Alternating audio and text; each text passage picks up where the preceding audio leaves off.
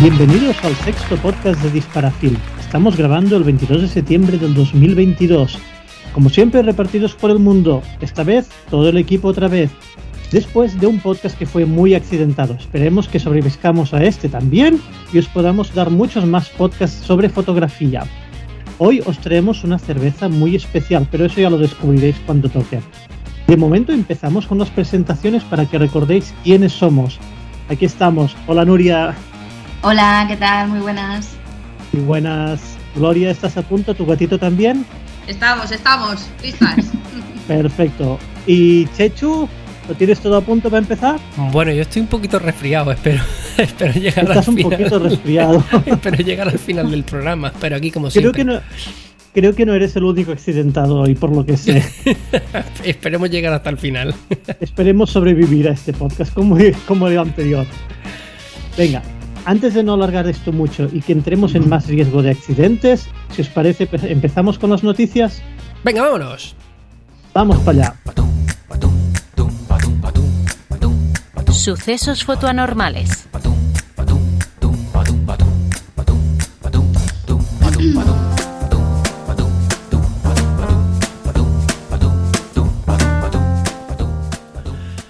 Bueno, pues eh, yo traigo noticias y hoy os traigo tres, así como un poco de resumen mensual de lo que ha pasado este mes.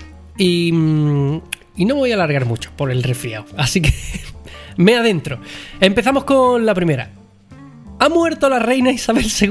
No, no, me niego, me niego a dar esto como noticia. Creo que ya os habréis enterado, ¿no? Así que empiezo con una. mm, con una noticia que en realidad es triple, porque son eh, tres nuevas películas de nuestros amigos de Argenti que han lanzado tres cositas nuevas. La primera se llama Argenti Noa Noa. Es película blanco y negro en 35 milímetros y de ISO 320, pero que puedes disparar con buenos resultados entre ISO 100 y 800. Yo sabiendo las cosas que sé, os digo que incluso mucho más. Podéis forzar a 1600 perfectamente, incluso a 3200. Y bueno, además es súper pancromática, por lo que mm, podéis usarla para disparar con filtro infrarrojo, como la Rolly Infrared, como la Ilfor SFX 200, ¿vale? Para sacar ese resultado infrarrojo tan llamativo y tan chulo. Y ojo porque esta no es la típica película rara de estas que bobinan en las tiendas, que da un resultado así como divertido, como alternativo. Esto, esto es una peli que da buen resultado. Y con mucho rango tonal, ¿no? Con muchos grises y eso. Insisto porque cuidado con el precio. Son 4,9 por carrete de 36. Es muy barata. Por poner en situación a la gente, el HP5 está a 6,55 ya, en la misma tienda, ¿no? Así que bastante más caro el HP5. Y si queréis comprar la Argentino Anoa incluso más barata, tenéis eh, rollos de 15 metros, ni siquiera de 30, de 15, que no recuerdo cuánto es en, en el precio total, os lo digo, el precio del Pues rollo. 35 euros yo creo que es. Sí, por ahí, 38. Que la he comprado. Ah, la has comprado, ¿no? 38 euros. Lo que os viene a salir alrededor de 3,80 por carrete. Está súper bien. ¿Vale? Así que si tenéis bobinadora, buena alternativa. Y bueno, para los que les gustan las, las conspiranoias y todo esto, no, no es Fomapan, ¿vale? Ni es Ken Mere. Es una peli clásica que ya no se fabrica y que además es la última ocasión que tenéis eh, para dispararla. Porque la última que se ha fabricado es esta, ¿vale? Si tenéis curiosidad, pues os pasáis por Foto R3, que es quien vende Argenti, y les preguntáis, a ver si os dan alguna pista que seguro que os cuentan algo. Eh, vale, la Argenti Noa Noa. Hasta aquí la Argenti Noa Noa. Ahora, la 12 más 1. Bueno, todo esto que yo lo tengo por aquí. ¿Vale? La Noa Noa, por si alguien nos está viendo en YouTube. Este es el botecito. Y, y bueno, también eh, vamos a hablar ahora de la Argenti 12 más 1. Eh, este nombre tan chulo. Y que tiene un, le han puesto un logo tan chulo. Que es peli en blanco y negro de 35 milímetros. Y que bueno, que ¿por qué 12 más 1? Pues para los que no vivís en España, mm, el 13 es el número de la mala suerte en España, por eso 12 más 1, que son 13, por si alguien lleva mal las matemáticas, ¿vale? y también porque la peli es de ISO 13. Eh, ojo que ISO 13 parece como muy loco, la gente, pero guau, ¿con qué vas, a, qué vas a disparar con eso? Oye, que ISO 13 puedes disparar a mano, a 1.60 y F56, eh, ¿no? Así que no es tan locura, ISO 13. Y, y bueno, en cuanto a forzarla, eh, por si alguien es muy friki, porque comprarte una peli de ISO 13 y querer forzarla, eh, sale a la calle y hace amigos. Pero sí, se puede forzar, ¿vale? Hasta ISO 25 lo han testado y solo un pasito. Pero bueno, si queréis forzarlo más, bajo vuestra responsabilidad y por supuesto, pasando por el blog de Disparafilm a contar vuestra experiencia forzando estos dos pasos. Que para eso estamos también en el rollo del analógico, ¿no? Para probar cosas y divertirnos. Y mm, bueno, por cierto, tengo un carrete de sobra, lo vamos a sortear entre los socios del club analógico. ¿vale? Para los que estáis ahí, que sepáis que en Discord la sortearemos. Por supuesto, con la condición de que tenéis que hacer una publicación en el blog de Disparafilm. Así que la Argenti 12 más 1 la podéis comprar eh, en Foto R3 por 7,99. Y por último, una peli también de Argenti que creo que no puedo desvelar todavía, que no puedo contar mucho, pero si os digo que esta es 35 milímetros a color, que es muy rara, ¿vale? No está hecha para disparar fotografía, pero la han bobinado para que probemos cosillas. Y que mi querida Nuria, mi querida Gloria y yo tenemos un rollito, así que los dispararemos, nos pondremos de acuerdo. Los mandaremos allí a Foto R3 y, compartiremos con vosotros el resultado de esta película tan rara. Así que atentos a nuestras redes sociales y a las de Foto R3. Ah, Mira, con la música he acabado, ¿eh? He quedado fenomenal. Perfecto. Noticia 2. Perfecto. La segunda noticia es sobre una cámara muy, muy, muy curiosa que acaba de salir en Kickstarter, ¿vale? Un crowdfunding. Y en dos o tres días han recaudado la friolera de 35 mil dólares, ¿eh? Que parece que estos son fricadas que no compra nadie, que la gente compra estas cosas y os recomiendo que os animéis. La cámara se llama Alfie y se trata de una cámara de medio formato, ojo, insisto, medio formato, no formato medio. Hablamos de half frame, eh, esto que son donde había una foto salen dos, donde con- hacíais 36 fotos hacéis 72, ¿vale? Medio formato. Y, bueno, pues esta cámara tan pequeñita tiene componentes electrónicos e incluso obturador, muy silencioso además. Que el obturador mm, no es algo que muchas, muchos fabricantes puedan fabricar, es una, una pieza bastante compleja de fabricar. Así que, bueno, como tenemos obturador, esta cámara, mm, y bueno, tiene componentes electrónicos, pues podemos usar esta cámara en manual y podemos ajustar velocidad de obturación desde eh, modo bulb hasta 1.250. Parece poco, es más que suficiente, las cámaras de principios del siglo XX no llegaban a más de 1.250 y, y está bien. Y no se puede más porque, como decimos, fabricar un obturador es muy difícil. Pero bueno, también tiene modos automáticos, no solo modos manuales, ¿no? Eh, y mm, bueno, podéis hacer con ella dobles exposiciones, triples o las que queráis, porque básicamente pasáis de un, de un frame a otro manualmente. Y podéis dispararla también con un temporizador. Le ponéis 10 segunditos, os vais corriendo y os ponéis en la foto. Y sobre todo es muy, muy, muy pequeñita, ¿vale? Muy, muy, muy pequeñita. Se venden dos modelos que tienen exactamente el mismo cuerpo. La diferencia es que, que, bueno, tienen eh, varios objetivos y el modelo básico eh, tiene solo tres. Uno que es de cámara desechable, de estos típicos, lo han reutilizado. El otro es de estenopeica, AF125. Y el otro, el tercero es AF56, que creo que está como enfocado a una zona concreta para desenfocar el fondo. Es decir, es una solución, porque ya que no tienes eh, anillo de enfoque, pues tienes tres objetivos distintos para jugar con ellos. ¿no? Y la otra diferencia también es que este tiene un visor con, lentes de plástico, no son lentes de, cristal. Lo que hace que tenga un poquito peor de calidad, pero para componer está maravillosamente bien. ¿no? Y después está el modelo avanzado, que tiene los mismos tres objetivos, pero le suman un último objetivo, un cuarto objetivo de buena calidad, AF8, que es de. Tiene dos. Eh, ay, no me sale el nombre. Dos. Ay, siempre dicen objetivo con tan. Elementos, perdón, tiene dos elementos eh, de cristalito, de vidrio, así que da bastante mejor calidad. Ahora, tema complicado: la pasta. Eh, hmm. El modelo barato son 342 euros. Y el modelo más caro, el que tiene la lente de cristal y el visor de cristal, son 570. Hostia. Mucha pasta, pero claro, eh, esto es un proyecto pequeñito de un ingeniero aficionado al analógico. Esto no es Canon ni Nikon. Y bueno, estáis apostando una. Estáis echando una mano a una propuesta nueva. Así que ahí queda para el que le interese. Y otra vez he acabado con la música, ¿eh? Que hoy va a salir todo rodado. Bueno, Sí, ¿no? noticia tercera y última. Que no me voy muy lejos del tema de las cámaras nuevas. Porque voy con rumores muy, muy, muy fiables, o sea, son rumores que están hechos ya, eh, acerca de dos nuevas cámaras de 35 milímetros. A ver, eh, mm, creo que lo tengo por aquí. Sí. Me ha recordado Gloria que tenía por ahí ese Es efecto. que me encanta. Queríamos bailar. Bueno, pues el primer rumor es de que Leica sacaba nueva cámara en octubre de carretes, nueva cámara analógica. Que bueno, no sé si habéis visto su cuenta de Instagram, no paran de sacar el hashtag Film is not dead y tal, ¿no? Así que parece obvio que está al caer. Y bueno, pues resulta que los rumores apuntan a que van a volver a fabricar la Leica M6, tal cual. Cosa que además tiene bastante sentido porque eh, la actual MP y la MA, que son las dos que fabrica Leica ahora mismo, pues son básicamente una M6 mejorada, ¿no? Así que me da a mí que le van a hacer algún cambio estético o algo y le van a poner una M y un 6 como un camión de grande para aprovecharse pues del todo el hype este que hay alrededor de esa cámara, ¿no?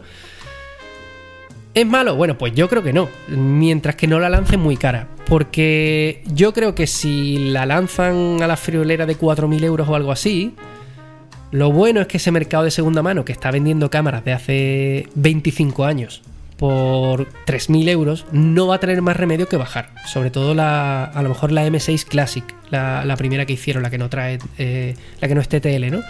Así que yo creo que es una buena noticia para la gente que quiere comprar una cámara nueva y, para la gente que, que quiere comprarla de segunda mano a un precio un poquito más topado, ¿no? Como esto dicen en política mucho. Topado, topar, hay que topar.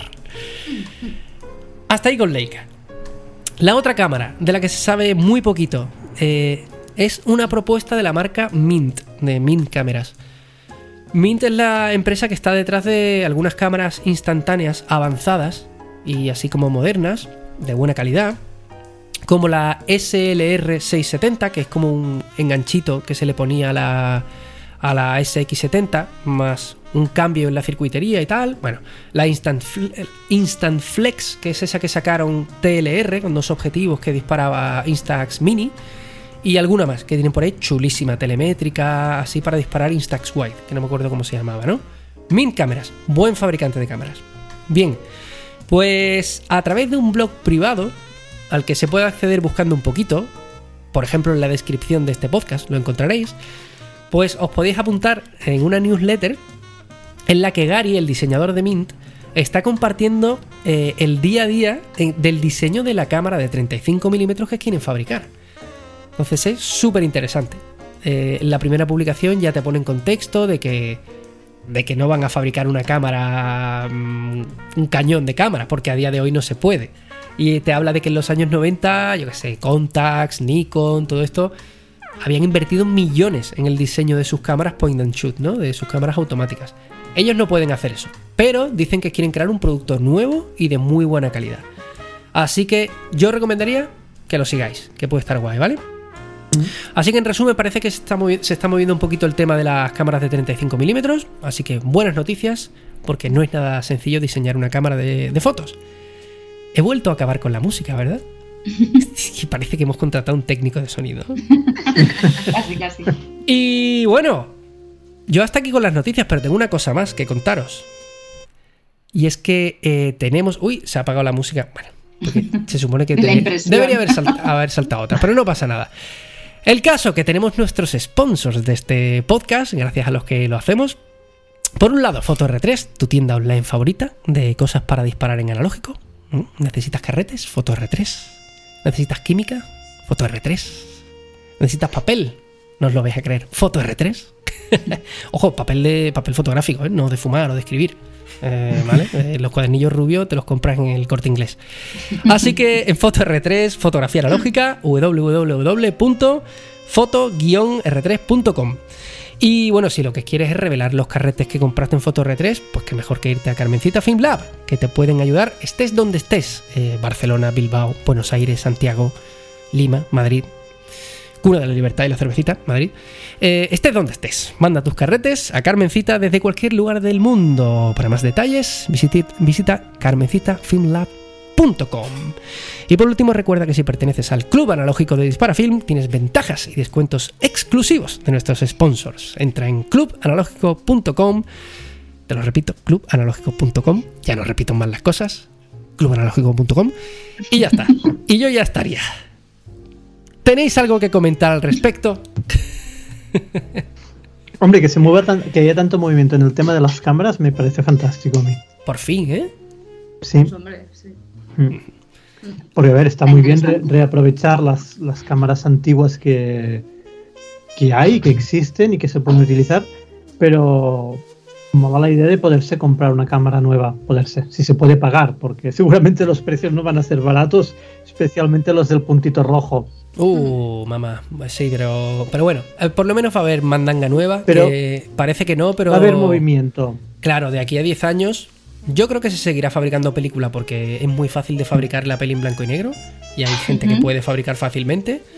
Pero dentro de 10 años no habrá tantas cámaras de segunda mano, ni estarán en tan buen estado. Así que si ya Total. llevamos 10 años de avance en pequeños fabricantes como Alfie Cámaras o, o Mint, Mm. pues es terreno ganado. Así que muy guay. No, además, si las están, si las están fabricando es porque confían en que el mercado va a seguir eh, en auge, ¿no? Creciendo, ¿no? O sea, que si no, no te arriesgas a hacer cámaras ni, ni leches, entonces es un buen, buen pronóstico. Mm. Sí, señor. Eh, pequeños fabricantes de cámaras y de pelis, lo que hacía falta. Así que está siendo un buen año. Pues sí. Tiene muy buena pinta. Vamos a ver. Yo ya estaría. ¿Vamos a la agenda? Venga, vámonos Venga, a la vamos allá. Venga. Consulta todos los contenidos en disparafilm.com. ¿Qué, cuándo, cómo?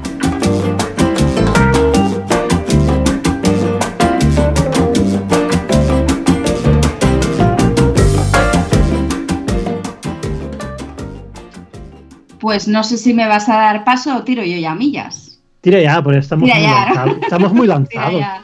Antes de todo, tengo que decir que lo del podcast pasado fue un tornado. Por Ah, vale. si a alguien le interesa, sobrevivimos a un tornado que pasó a metros escasos de mi edificio. Unas cosas de estas raras que no suelen pasar en España, pero que a veces pasan. Así que poco, poco pasó para lo que podía haber sido. Y ahora sí que os hablo de, os hablo de, de la agenda, de todo lo que nos depara el mes de octubre. Eh, ya sabéis que la tenéis en agendafotográfica.com, donde Juan y yo estamos ahí metiendo a tope todos los eventos, exposiciones, festivales, etcétera, que, que conocemos y que mm, la gente también nos va chivando para que así tengáis una agenda súper completa y siempre sepáis qué hacer cuando tengáis un ratillo libre. Hoy os voy a recomendar tres eventos y empiezo por un par de exposiciones. La primera se puede ver hasta el 13 de octubre en Huesca y es una exposición que se llama Las cajas de Ámsterdam y cuenta con fotos de las fotógrafas Katie Horna y Margaret Michaelis, que fueron dos fotoreporteras cercanas, o bueno, cercanas y con carnet de la CNT FAI y que eran fotos que se creían perdidas, pero que no, no, que se han encontrado y que son además obra, una obra inédita que podríais ver, pues eso, ahora ya por fin en, en directo en una exposición que está cogiendo la Diputación de Huesca, como digo, hasta el día 13 de octubre y que forma parte del Fe- Festival Foto España. Aparte de esta exposición, hay otra también que forma parte de lo que es el Revelat, en este caso su circuito fuera de Vilasar de Dal, pero no nos vamos muy lejos tampoco, nos vamos hasta Barcelona, porque allí en la Galería Juan Naranjo hay una pequeñita exposición, pero que es muy interesante, de Inga Nolke, y es una exposición que se llama ERMS, y en la que podremos ver fotografías de esa fotógrafa que con una cámara Solex se dedica a ir en moto por los alrededores de Berlín y por la propia, por lo que era el muro de Berlín eh, tras la caída y lo que hace pues es eh, fotografiar todo lo que queda en pie todavía en aquel momento y las diferencias entre un lado y otro del, del propio muro. Así que también una exposición muy interesante en blanco y negro que seguramente que os gustará un montón. Como la anterior son entrada libre, por lo tanto, mientras estén abiertas podéis pasaros sin, sin problema.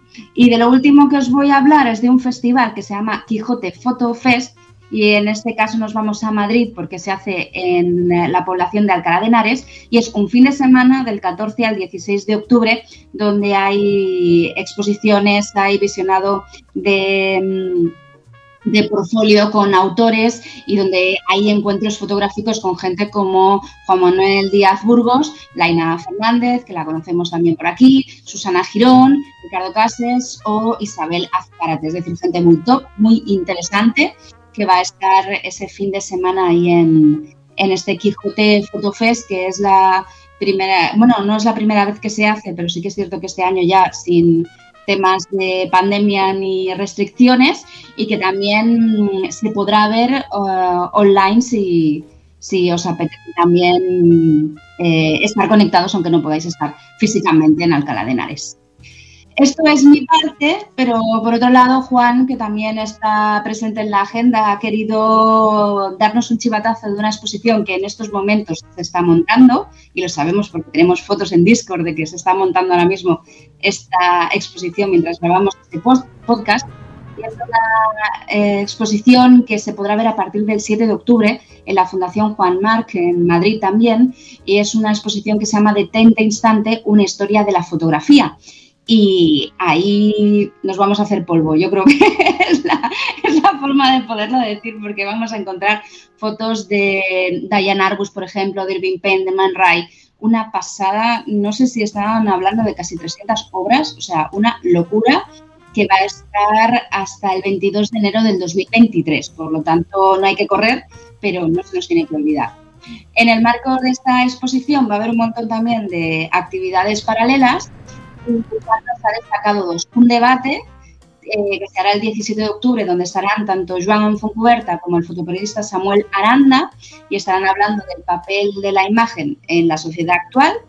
Y por otro lado, un coloquio que se hará el día 27 de octubre, donde estará un coleccionista llamado Enrique Ordóñez y también Antonio Muñoz Molina, y Manuel Fontán de Junco, que es director también de museos de la Fundación Juan Marc, y lo que, mm, y lo que harán será un coloquio sobre esta exposición. Tanto la exposición como el debate van a poderse seguir online, por lo tanto, como antes, aunque no estemos en Madrid, podemos ver a través de YouTube, podemos ver a través de YouTube, que me hago, estas dos actividades que forman parte de esta exposición que tiene muy, muy buena pinta y que estamos deseando escaparnos a Madrid para verla. Y en principio yo ya os he dado los planes para ocupar los fines de semana, así que yo por mi parte también. Entre eso y lo que hay en la web. Eso, lo que hay en la web, que hay más de 100 actividades y las que nos quedan por colocar porque ahora vamos viendo cómo hay un ciclo de conferencias que empezaron antes de verano que ya están echando el cierre y que vienen programadas otras. Así que ahora es un mes de septiembre un tanto extraño de impasse entre unas y otras y nos queda mucho trabajo para meter un montón de actividades más para que las tengáis actualizadas en la agenda y independientemente de la provincia española en la que os encontréis o en la que vayáis a viajar, que podáis encontrar pues las actividades y las exposiciones que, hay y que os podéis informar todo a través de agendafotográfica.com, que es la agenda de Disparafil. Muy bien. ya, Nos hemos quedado muy trabajo. Actividades, yo ya lo he hecho todo. Así que... Ya has cumplido. Por mi parte está. Pues ¿qué hacemos? Cervecita. ¿Pasamos a la cervecita? Sí, cervecita. Pues cervecita. ¿No sabes qué hacer este mes? Consulta la agenda fotográfica de Disparafilm. La cervecita.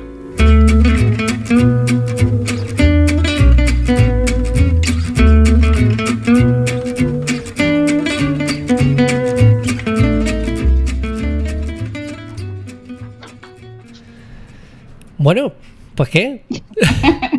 Abel, guíanos. Yo, hoy. Guíanos. bueno, hoy tenemos, invita hoy tenemos invitada especial en la cervecita. No tenemos cerveza, pero tenemos invitada que es mucho mejor. Y tenemos a, Naroa que nos va a contar un poco sobre emulsiones, por lo que tengo entendido. Es así, ¿no? Sobre emulsión, sobre la técnica de emulsión líquida, sí. Muy bien, pues bueno, primero que todo, bienvenida, bienvenida al podcast. Espero que te lo, te lo pases bien. Tenemos seguro muchas preguntas para hacerte. Y antes de seguir, te propongo que te presentes un, poco. ¿Qué te parece? Bien, estoy un poquito nerviosa, ¿eh? pero voy a intentar hacerlo. Y es- no sé si se oye eco, porque estoy en un sitio un poco bien. Se oye Se bien. te Todo escucha muy bien. Vale, pues soy fotógrafa, llevo desde el 2002. Estudié en San Sebastián en una escuela muy pequeñita que ahora se llama IVASFOT. Y, y luego estuve mucho tiempo haciendo cosillas, luego estaba complicado. O sea, eso quiero, quiero decir a todo el mundo que no, las cosas no suelen ir en línea recta. Hay a veces que dejas la fotografía, vuelves y, y eso es normal. Creo que le pasa a todo el mundo. Y en un momento dado en, en Donostia había un espacio que se llamaba Arteleco hace años, que era un sitio de un parecido a Hangar en Barcelona o a cualquier otro sitio. Y entonces allí tenían un laboratorio que lo tenían muerto de la risa y entré allí, volví a la fotografía y volví al analógico y volví a todo. Y allí empezamos a hacer unos talleres y, y algunos de los, uno de los fotógrafos que vino a dar un taller, que se llama Xavier Rivas, pues me, me dijo que, que si quería hacer algo un poco más, mm, ir, o sea, ir avanzando en la fotografía, pues que, que estaría bien ir a Londres. Hostia. Y entonces, no sé si se oye la música. Te escuchamos, te escuchamos, sigue, sigue. Ah, vale.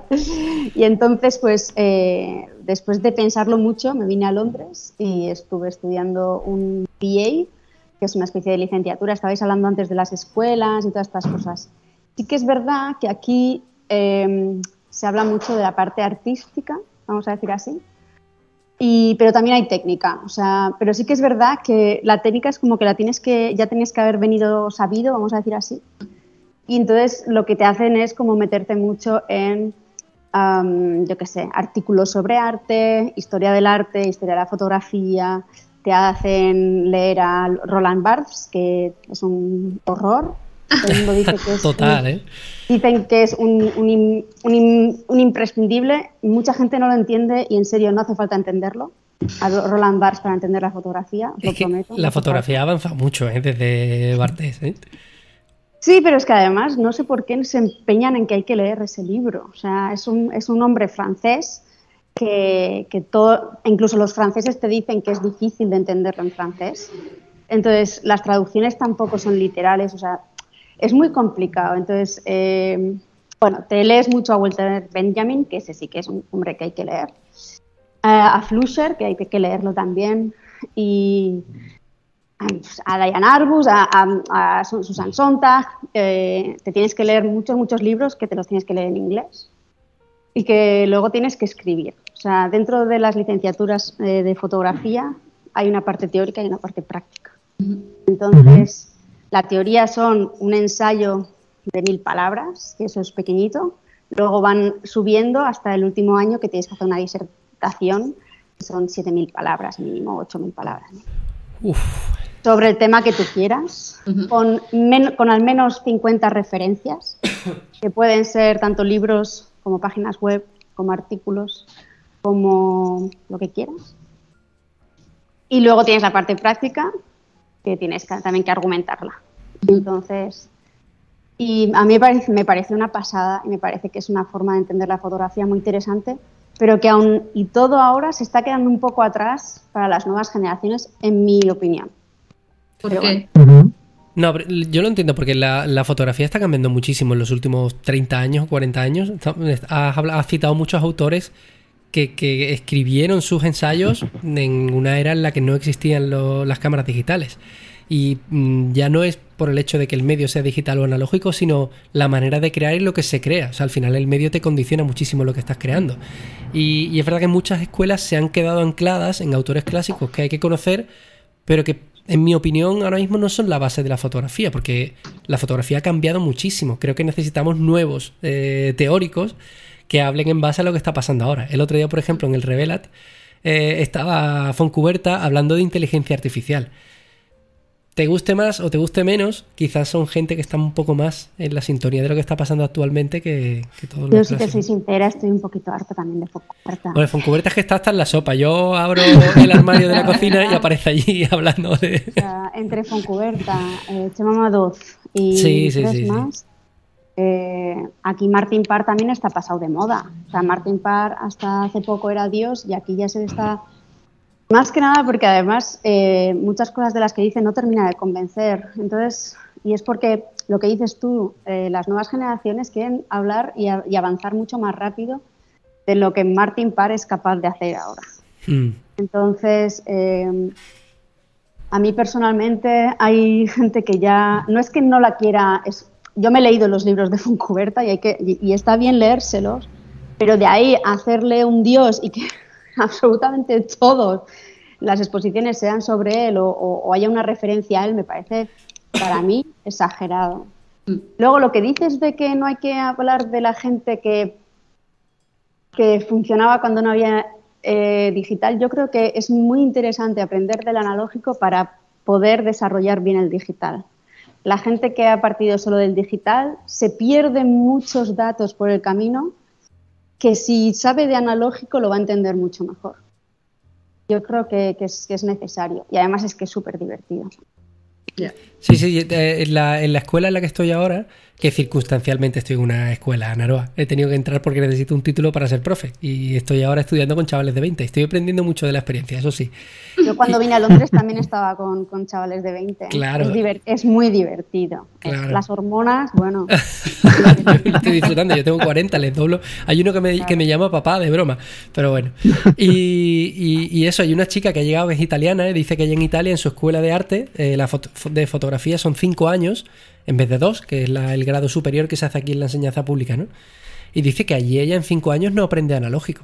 Y había muchas cosas que decía que estaba de acuerdo con ella, pero en eso le digo, pues no sabes la suerte que tienes de haber llegado aquí y de que te vayan a hacer trabajar con una cámara de gran formato y de entender todo lo que implica el mancharte las manos, el, el que la fotografía sea cocina, sea te condiciona Sí, yo- mucho tu forma no de crear. soy- no soy muy, soy bastante flexible en la fotografía, pero una de las cosas que suelo decir es que si, si quieres ser una buena fotógrafa, un buen fotógrafo, tienes que hacer al menos un trabajo en gran formato. Pero más que nada porque si tú aprendes a utilizar una cámara de gran formato, el resto, todas. O sea, porque como, co- como controlas lo, lo básico de la cámara de gran formato, si tú entiendes la de gran formato, el resto de cámaras te las vas a aprender sin mirar el, el manual, porque ya sabes lo que está pasando dentro de esa cámara.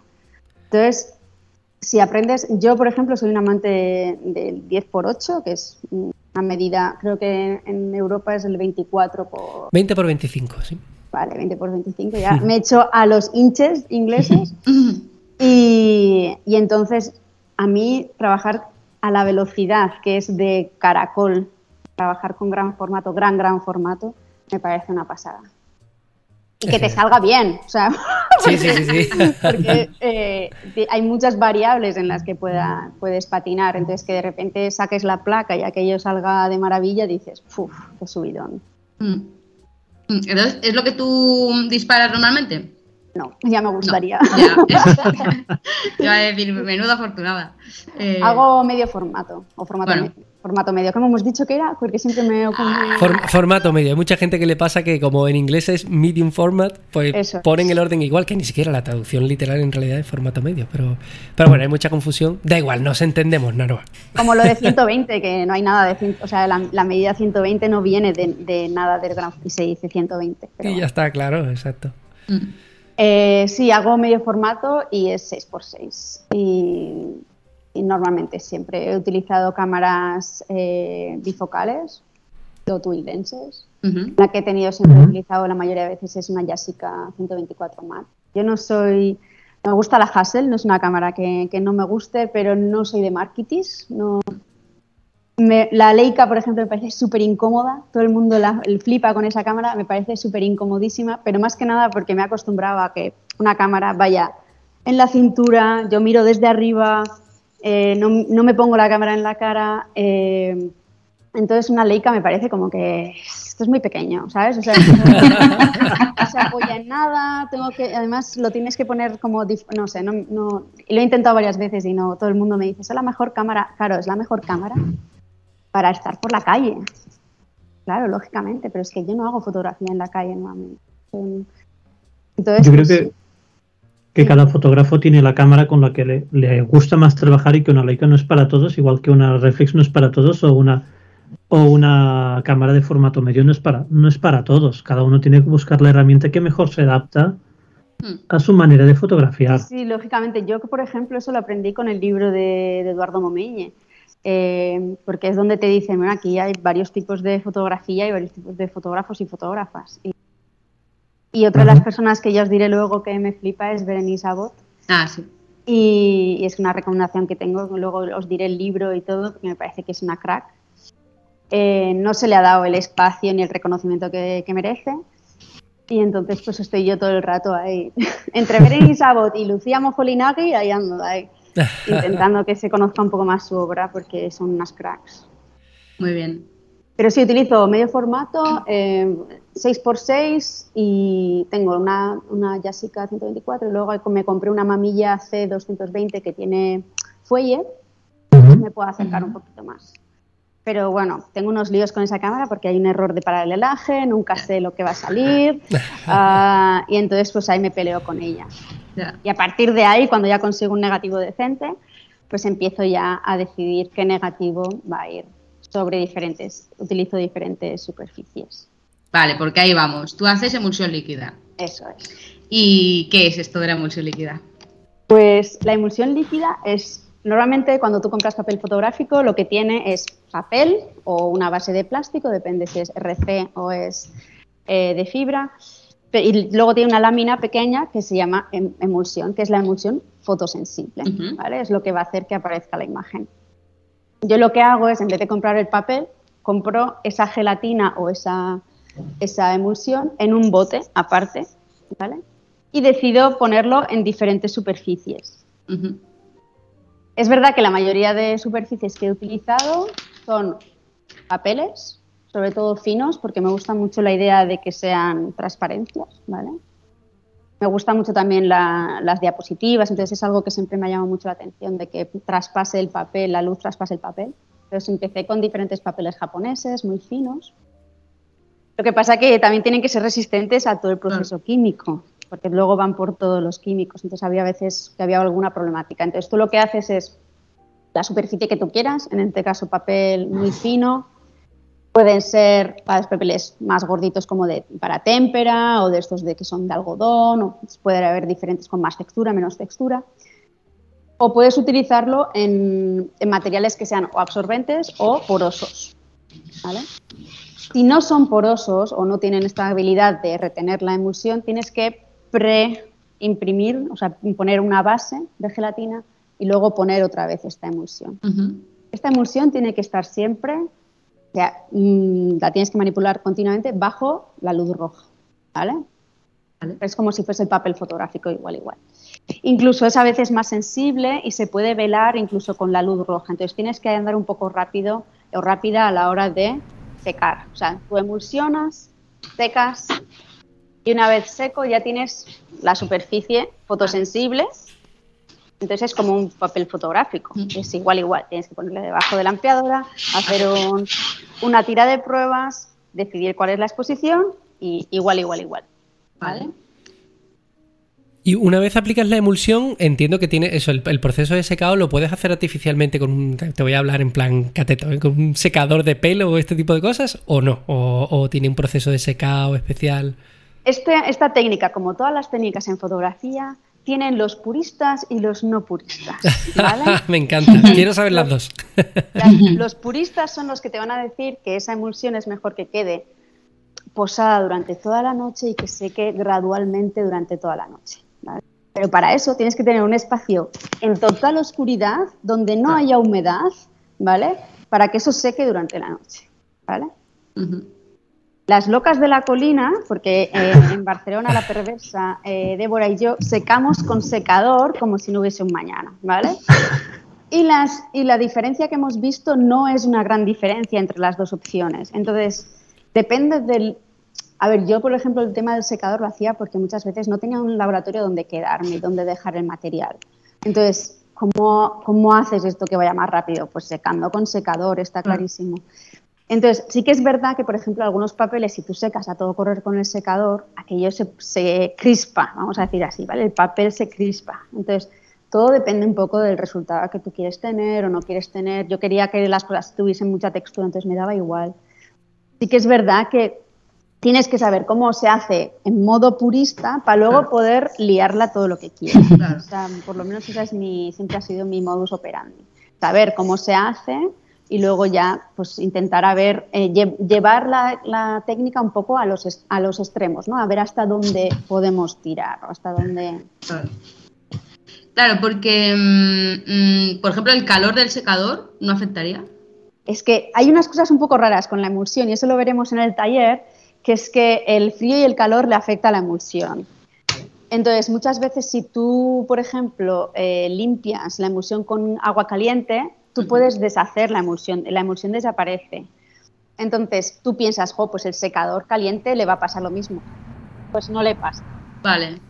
Entonces, hay algunas cosas que, tienen, no una contradicción, pero sí que sorprende que en unos casos sí afecte y en otros casos no. Vale.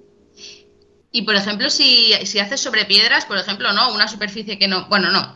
Sí, sobre piedras, por ejemplo. Claro, tú las tiras de prueba, es que esto me da mucha curiosidad. Las tiras de pruebas que te coges Son piedras. de piedras, ¿no? Claro, es que tienes que tener una piedra para tirar de pruebas y otra piedra para hacer la Las piedras de pruebas.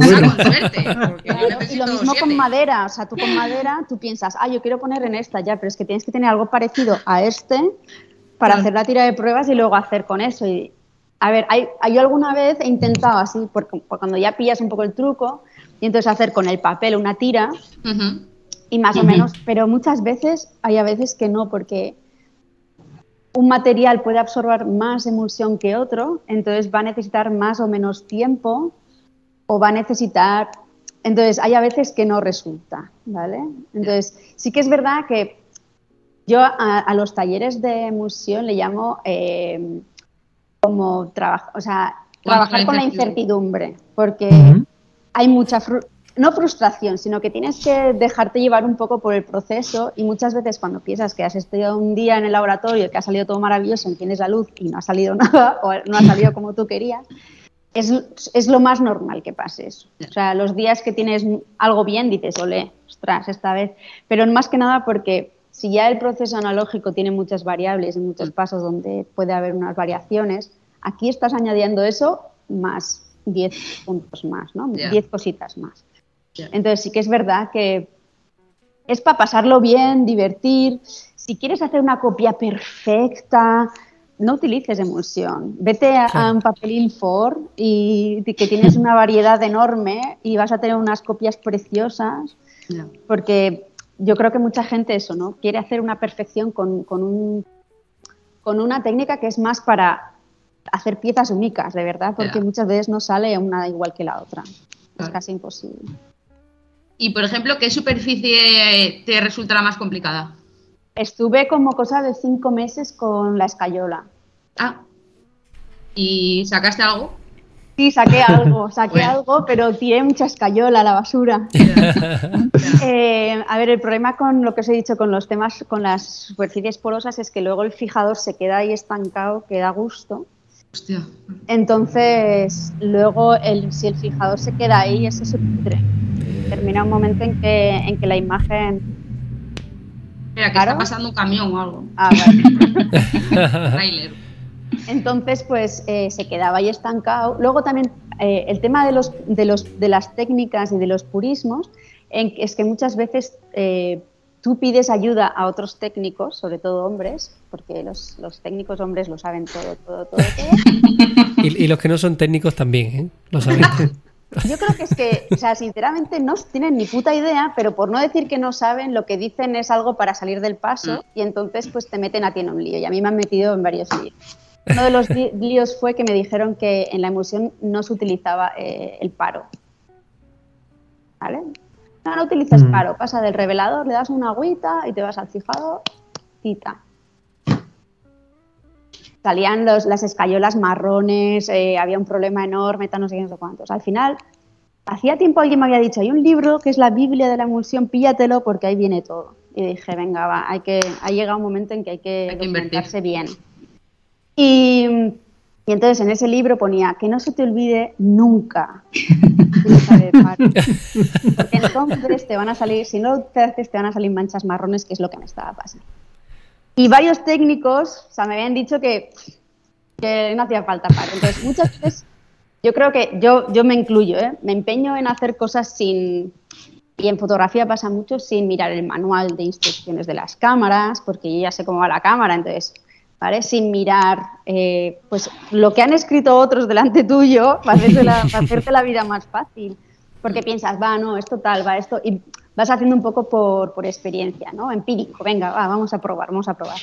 Pero muchas veces te hace perder mucho tiempo y dinero y un poquito de frustración. Entonces sí que es verdad que a veces es bueno ir a, fuentes escritas y, que alguien te diga y que veas por escrito a ah, coño, esto así. Entonces sí que hay un libro que lo traeré para, para el taller también. Está en inglés. Es verdad que una de las cosas que hace tiempo me dijo a mí Eduardo Momeñe es que aprendiese bien inglés porque había muchos libros que no están traducidos. Es verdad. Porque tienes mogollón de libros. Creo que además en la referencia que os voy a dar no estoy segura si hay en castellano. Estaría muy bien que lo estuviese, pero no lo tengo claro, no lo he mirado. Y, y son libros que es una pena que no, que no se hayan traducido, que, mm. no, no se haga el esfuerzo por traducirlos. Pues Naroa, hay mercado, ¿eh? que por ejemplo, los manuales de, de, Colodión es una cosa que hay mucha gente ha sacado el suyo propio y, tal, ¿no?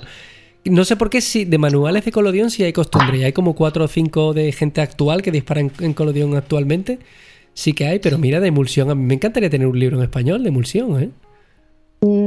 A ver, el, yo creo que la emulsión, o sea, yo creo que la gente no sé si tendría tanto amor como al colodión, porque mira que el colodión también yo creo que se falla mucho y hay muchos, o sea, es muy complicado la, la técnica y tal.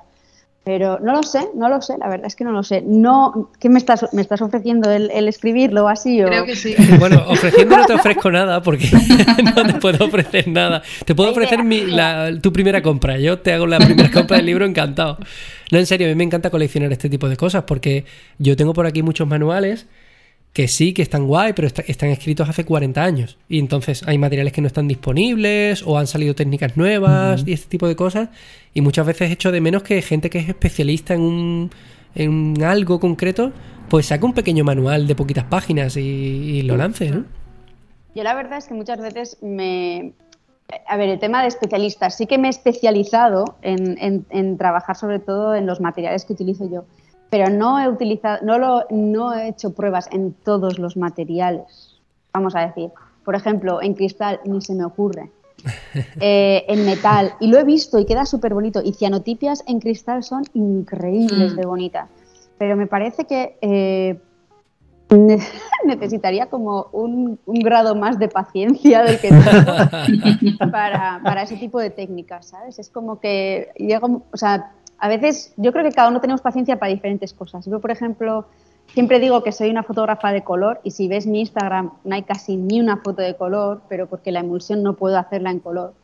Pero sí que yo tengo mucha más paciencia en el laboratorio. Cuando imprimo en color, me puedo pasar un día entero con un grado de magenta para arriba y un grado de magenta. Y, pero no me hagas, por ejemplo, con el blanco y negro, lo de, ay, ay, aquí le voy a dar un poco tono más, aquí le voy a tapar, aquí. Es como que cada uno tenemos diferentes puntos de paciencia en diferentes ámbitos de la fotografía. Hay gente que igual puede estar, yo también eh, puedo estar un buen rato con el trípode haciendo una foto y tomándome todo el tiempo del mundo eh, pero sí que es verdad que el dodging and burning y no sé qué, y ahora pongo un contraste más, ahora menos, espera ahora que se levanto por aquí este blanco y ahora por aquí voy a, voy a poner un poco más de información en las sombras y es como, uff, Dios mío, ¿por qué no hice mejor esa foto? Claro, porque, estás intentando compensar lo que no hiciste en la toma, entonces es como, ay, madre igual prefiero otro día hacer la foto y, ¿sabes? Porque al final, pero sí, es, son diferentes puntos de, de paciencia. Y yo veo gente que es muy paciente con el es capaz de estar con una copia y dices, bueno, ahí va también un poco asociado eh, la exigencia que tengas, ¿no? Porque si eres muy exigente con un álbum, pues con una foto en color, en tu caso, por ejemplo, eh, va asociada a esa paciencia, pero si pues si en una copia o sobre todo a lo mejor esto lo de la emulsión líquida, ¿no? Que es un poco también como un juego y como que te permites más el bueno, si ha quedado un poco mal o un poco lo que sea, pues no pasa nada porque está bien igualmente. Creo que la exigencia es un, punto importante, vamos. Pero es una exigencia personal, ¿eh? O sí, sí, sí, o sea, sí, sí. O sea, ya ves que luego alguien me dirá, esa foto está magenta. a mí qué me da. O sea, yo para mí es perfecta. Claro. no me, que estaba aquí. No, por ejemplo, yo con los talleres lo que hago es una de las cosas que no se hace mucho en fotografía, es celebrar tres cosas que no se hacen en fotografía, que es celebrar el error, la repetición y el azar. Entonces, eh, y, además lo que les invito a todas las personas que vienen al taller es que en este taller es donde tienen que hacer todos los fallos posibles para que luego cuando ellos o ellas decidan comprarse su emulsión, hacer su historia, tal no sé qué, entonces es cuando, por lo menos, como has hecho todos los, mm, todos los errores conmigo, a partir de ahora empieces a hacerlo y que no haya tanta frustración. Y incluso he pensado en añadir algún papel que sé que no funciona, sé perfectamente que no funciona, para ver, eh, para introducirlo y decir, vamos a utilizar este papel y a ver qué pasa, ¿sabes? Para que, que vean que el error es es parte del, proceso de aprendizaje y que va a haber, va a, haber a veces un papel que no te guste cómo funciona o que no absorba bien la emulsión y empieza a caerse o, se empieza a despedazar. Este, en este caso compré un papel que es de Biblia y se despedaza en, el, en el fijador. O sea, lo vas a sacar y te quedas con la mitad. Es arte, efímero, ¿no? Totalmente. dura un minuto y medio de revelado. Exacto. Qué mala persona, Naroa. Pero, es que hay a veces que es, que o sea, yo, yo, cuando estaba en la universidad, que es como dices tú, como era yo la, la, mayor, además como sabían que yo sabía un poquito más, pues a veces me preguntaban a mí en vez de a los técnicos o tal y cual. Yo les vacilaba todo el rato, estaban con el tanque revelando, iba por detrás y ya sabes que ahí no va a salir absolutamente nada. y se, asustaban, porque, pero ¿por qué me dices eso? A ver, las, porque muchas veces en analógico el tema de la expectativa está guay tenerla, pero o sea, también hay la posibilidad de que no salga nada eh, o, que, o, que, tengas que repetirlo. Y eso tiene que ser, tiene que estar incluido en el proceso. a veces hay que, hay que repetirlo y no pasa nada. Sí, sí, sí, no, y es divertido y es como realmente se aprende. Yo muchas veces cuando hablo de fotografía con, con, con, gente, les digo que se fijen más en las 34 fotos malas que te salen en un carrete, más que en las dos buenas, porque las dos buenas son buenas, ya no... O sea, ya si te gustan, ¿para qué vas a mirar las más, no? De las que se aprende de las 34 malas y de preguntarte qué ha pasado, ¿no? Que, eh, a nivel técnico y a nivel creativo, ¿no? Que, ¿Por qué esta foto no me emociona? O sea, celebremos el error, como tú dices, ¿no? Vamos a, a meternos en él y a, y a aprender cosas de él.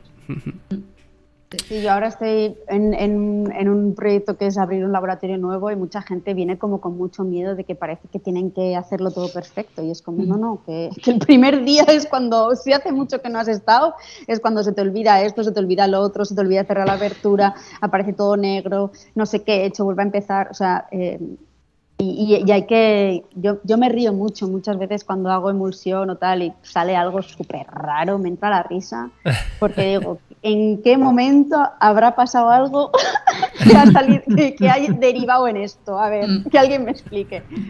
Y a veces lo sabes y otras veces pues no. Entonces... Qué bueno. Yo tengo una pregunta técnica, de curiosidad de laboratorio. Eh, ¿Tú puedes manejar el contraste? En... No se puede, ¿no? Es... Suerte, ¿no?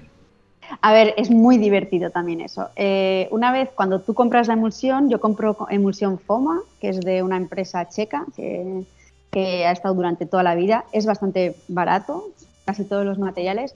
En relación es barato porque no hacen investigación. O sea, Kodak al parecer tiene un porcentaje del precio de cada carrete para investigación no sé cuál investigación, pero alguna habrá. Pero, FOMA no. FOMA te dice, mira, esto es lo que hay, lo que tenemos, te gusta bien, no, nos da igual. Vale, ok. Entonces, eh, cuando tú compras, puedes comprar medio kilo o un kilo entero. Eh, cuando tú lo abres, tiene un contraste bajo, vamos a decir. Puede tener un 2. cuando hablamos de los filtros de, eh, pero según va pasando el tiempo y se va abriendo, cerrando y oxidando esa emulsión, va cogiendo más contraste. Entonces, de las, de las primeras copias que haces con ese bote de emulsión a las últimas, pues hay diferente contraste. Qué bueno. Entonces, es, es divertido, pero a la vez es como que, vale, y si quiero contrastadas, que tengo que esperar esto. ¿sabes? Tengo que llevarlo a la bodega de mi casa, ¿no? ¿O cómo lo hago? ¿Le doy vueltas por el laboratorio? No sé, abro y cierro tener- varias veces. Bo- Botes de años diferentes allí, Añadas. como el- con el vino. Esto es FOMA 12 A ver, años. hoy- Luego también 12 hay una fecha de caducidad, pero yo sinceramente he utilizado emulsiones con fechas de caducidad muy, muy... O sea, ha- han estado... La cuestión es, una vez abierto, tiene que estar en el frigorífico, bien cerrado, bien sellado para que no le entre nada, ni humedad, ni humedad. Pero bueno, inte- intentar mantenerlo lo mejor posible Mm. en- y en el frigorífico a una temperatura. Claro, porque también supongo que juegas con la cantidad que echas, ¿no? Sí. Eso también es importante. Hay diferentes... Hay gente que, por ejemplo, la diluye Ajá. con un poquito de agua, con glicerina. Y, o- y lo que hace a veces es como varias capas. Le pone una emulsión, la seca, vuelve a echar, secar otra vez. Y entonces tienes como diferentes capas. Y cada vez que le pongas una más, pues va a necesitar menos tiempo de exposición, va a necesitar, porque tú estás como añadiendo más plata Claro, a, a ese espacio. claro. Porque ¿qué sensibilidad se, se supone que tiene la emulsión? ¿Te lo dice? Es igual que el papel, igual que el papel. ISO poca. 6, ISO 3 o algo así. ¿no? Sí, por ahí. sí.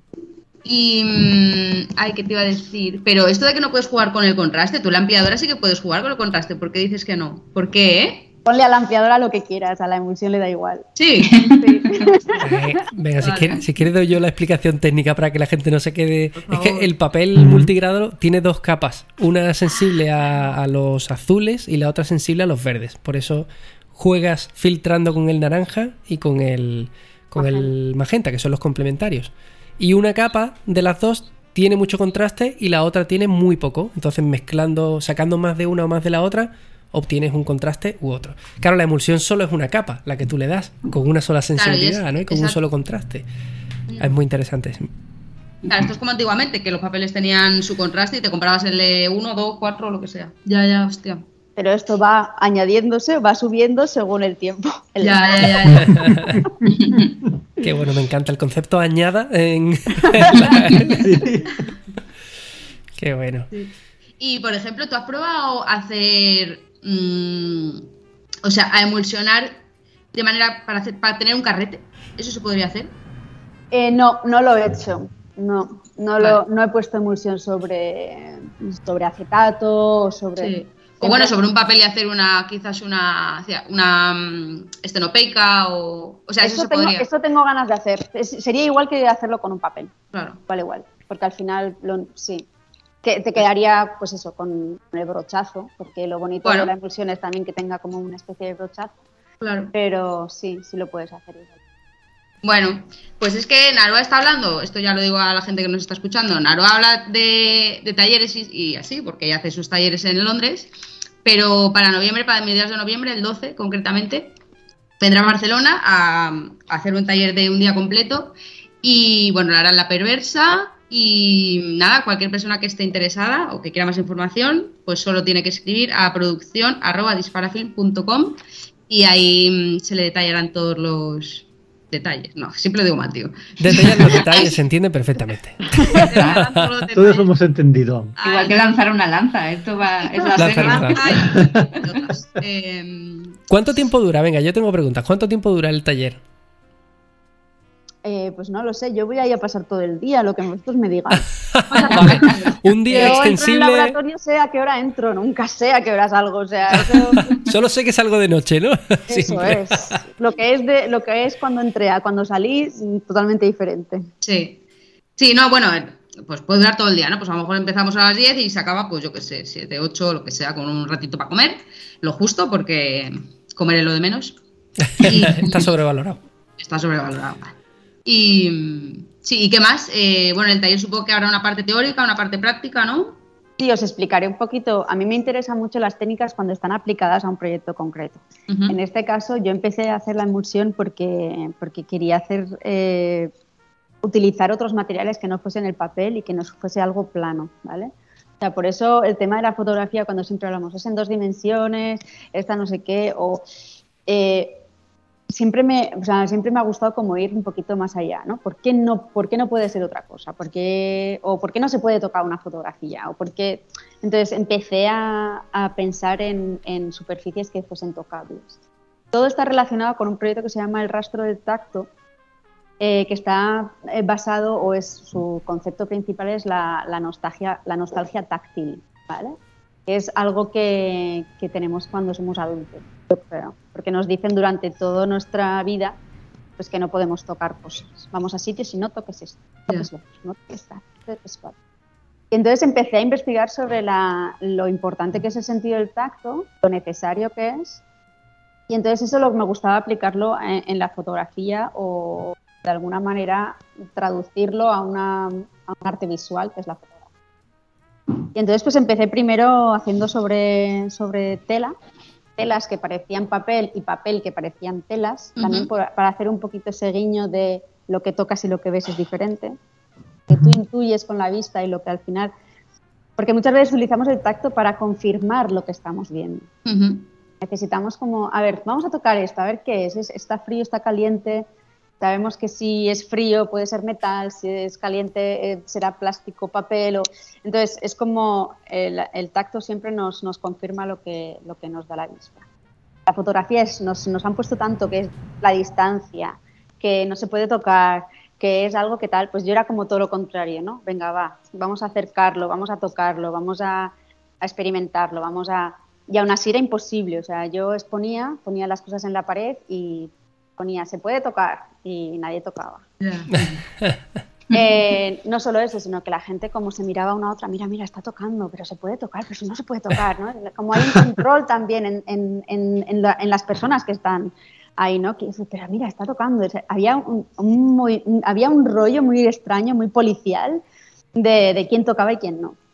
Incluso en Barcelona, me acuerdo que puse una piedra eh, en el mostrador al lado de un libro, porque al final tuve que hacer un libro para que la gente tocase. Y, hubo una persona que pasó y lo tocó así, sin, ¿sabes? sin pararse, como si estuviese haciendo algo ilegal o algo así. Entonces, eh, ahora estoy, por ejemplo, haciendo cojines. Hago mm. sobre, sobre algunas telas, lo coso, lo relleno de relleno de este de cojín y hago como una especie de cojines pues, para que la gente lo achuche. Qué bueno. Entonces, es, como, sí, se puede hacer digital, sí, bueno, se puede hacer digital, pero el simple hecho de, de todo el proceso táctil también que hay para hacer eso, que una de las cosas que pasa en el laboratorio es que muchas veces la vista no se ve bien bajo la, luz. He estado trabajando en otro laboratorio eh, revelando película y estaba totalmente a oscuras durante muchas horas del día. Entonces todo es muy táctil. Para mí la fotografía muchas veces es táctil. Entonces, eh, muchas veces no, la fotografía es solo para ver y, hay un cristal además que, mm. te, separa de la, foto. Eh, algunas cosas, ahora los libros, los fotolibros hay que cogerlos con guantes y es como, madre mía, o sea, nos hemos puesto muy, muy exquisitos, ¿eh? Y entonces para mí era todo lo contrario, además lo hago aposta, cojo el libro, cuando voy a explicarlo ya veréis, lo cojo así, lo, lo, doy como, pero no por, por, hacerle de menos, sino por, por, para que la gente vea que, que es para ser tocado, que no es mm. para ser admirado desde lejos o, o, mirado desde lejos. Mm. Es, para, es una experiencia más táctil. Mm. Yo, dos cosas. Una es que no has expuesto en mi pueblo, sino eso no, no te pasaría. Yo soy de Jerez y hay un dicho que dice que eh, tú eres de Jerez, ¿no? Si no tocas, no ves, porque aquí lo tocamos todo. O sea, aquí funcionaría bien. Muy bien, me parece. Yo creo que es, una, es, es algo que parte de nuestra infancia, eh, cuando somos niños, y no hay que perder. O sea, he estado, yo he estado leyendo libros en los que dice que, que con, con, la política de no tocar, por ejemplo, a niños por el tema de las pederastas y todas estas mierdas, muchos niños se van a quedar eh, sin desarrollar sus capacidades táctiles y eso repercute a nivel luego de adulto en las relaciones personales, interpersonales, sexuales. O sea, es que parece que no, pero hay el tacto. Eh, es que hay a veces que es un lenguaje propio y además muchas veces eh, transmites mucho más que diciendo palabras. Mm. Hay muchas veces que en un funeral dices, ¿qué coño le voy a decir? Y solo con tocar el hombro, con dar un abrazo, eh, ese tipo de cosas. Mm resultan mucho más beneficiosas para la persona que no el decirle lo que sentimos. Entonces, si tú a los niños les quitas todo ese proceso táctil, les estás quitando mm, mucho desarrollo humano. Que al final la distancia nos hace también más fríos, eh, menos empáticos. O sea, es que he leído tanto. Sí, sí, sí. sí. Yo No, no, por, pero- a- por ahora tengo 18 referencias, os he dicho que, que hacen falta 50, pues tengo 18 referencias y, y todavía tengo que leer bastante. O sea, es un, es un proyecto que llevo desde el 2017, Mm.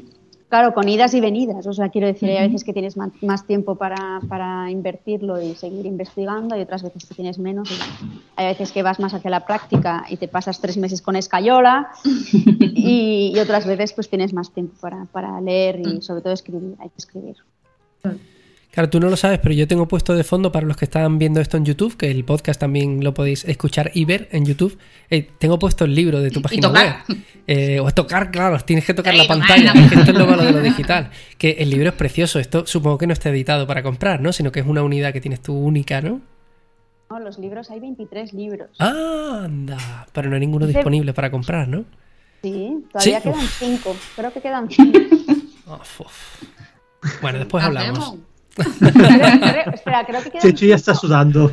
Sí. No, el problema, o sea, una, o sea el tema del, del libro fue que yo quería hacer 50 copias y una- un amigo me dijo, tú no sabes lo que estás diciendo. ¿eh?".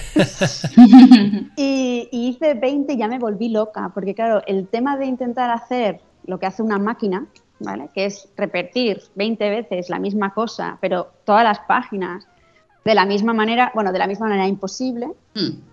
Eh, pero sí que es verdad que quería que todos tuviesen más o menos la misma estructura. Pues tiene, la cubierta tiene de corcho, eh, la contracubierta tiene de, tela o- y además se abre. Entonces, luego por dentro tiene madera, tiene eh, bioplástico también. O sea, es como que tiene diferentes texturas. Y luego, una de las cosas que yo no me quería meter en hacer libros es que para mí un libro es una entidad muy, muy importante y muy, muy grande que no sabía yo si iba a saber eh, hacerla bien. Entonces, una de las cosas es, fui a la definición de libro. Para ver si... ¿De ¿qué perdón? La definición de libro. Vale. ¿Cuál es la definición de libro? Ujú. Entonces, la definición exacta de libro es más de dos páginas con un texto. ¿vale? No tiene ni por qué estar cosido. ¿vale? O sea, es más de dos páginas, o sea, porque una página sería un póster, vamos a decir así. Ajá. O sea, tiene que tener más de una, más de dos páginas, vamos a decir así. Y tiene que tener texto. Entonces decía, yo no tengo texto. Entonces, tuve que ponerle texto y tiene un poco de texto que está además hecho con máquina de escribir. que Me parecía lo más, porque cuando tú escribes con la máquina de escribir hay como un tacto. entre- entonces me parecía que, que era una buena, una buena idea. Y, y luego es como la repetición, hay muchas palabras que se repiten para el tema de celebrar la repetición y muchas veces esta idea de- del ruido de la máquina de escribir. Entonces hay muchas veces que es touch, touch, touch, touch, touch, que es tacto en inglés. Entonces es como muy onomatopéyico, entonces bueno, pues eh, eh, sí que tiene texto, está, está hay unas partes cosillas, pero otras no. Entonces tú puedes abrirlo, puedes decidir que una de las páginas las pones en la pared, la vuelves a meter, le puedes dar otro, otro, otro orden si quieres. Lo- yo te doy una propuesta, pero no es una propuesta cerrada. Qué guay. Me encanta. Mm. Muy auténtico. Me encanta. Pues nada, gastar dinero. y, y una de las, una de las mis partes teóricas es que hablaré sobre Svetlana Boeing, que es una mujer que, que- que es una teorista que hace, bueno, es fotógrafa, también era fotógrafa. Y, y ella tiene una idea de lo que es el... am, tiene toda una teoría hacia, del arte y de cómo entiende ella el arte. Y entonces en vez de modernismo hay post, postmodernismo y ella dice off-modernismo. Entonces es toda una teoría sobre cómo estar off. Y, y entonces ya os explicaré en el, en el taller un poquito. Es otra mujer que quiero mucho. Muy bien. bueno. Guay. Familia, eh, una hora y diez llevamos. ¿Os parece que, que pasemos? Yo me enrollo mucho. No, no, No, no, está. No, está para nada. Yo estoy a gustísimo. El problema es que la gente se va a aburrir de nosotros, pero yo, yo estoy a gustísimo. Yo tengo muchísimas preguntas. Pero bueno, si quiero resolverlas, supongo que tengo que ir a tu taller. Exactamente. Exacto. El 12 de noviembre, Barcelona. Eh, y recuerdo la dirección a la que a dirigirse, eh, producción arroba disparafilm.com. Muy bien, pues, a ver, ¿me das tu permiso para ir a las, a las recomendaciones? Como si estuvieras en casa, tú mismo. Una vez al mes, el podcast de Disparafilm. Las recomendaciones.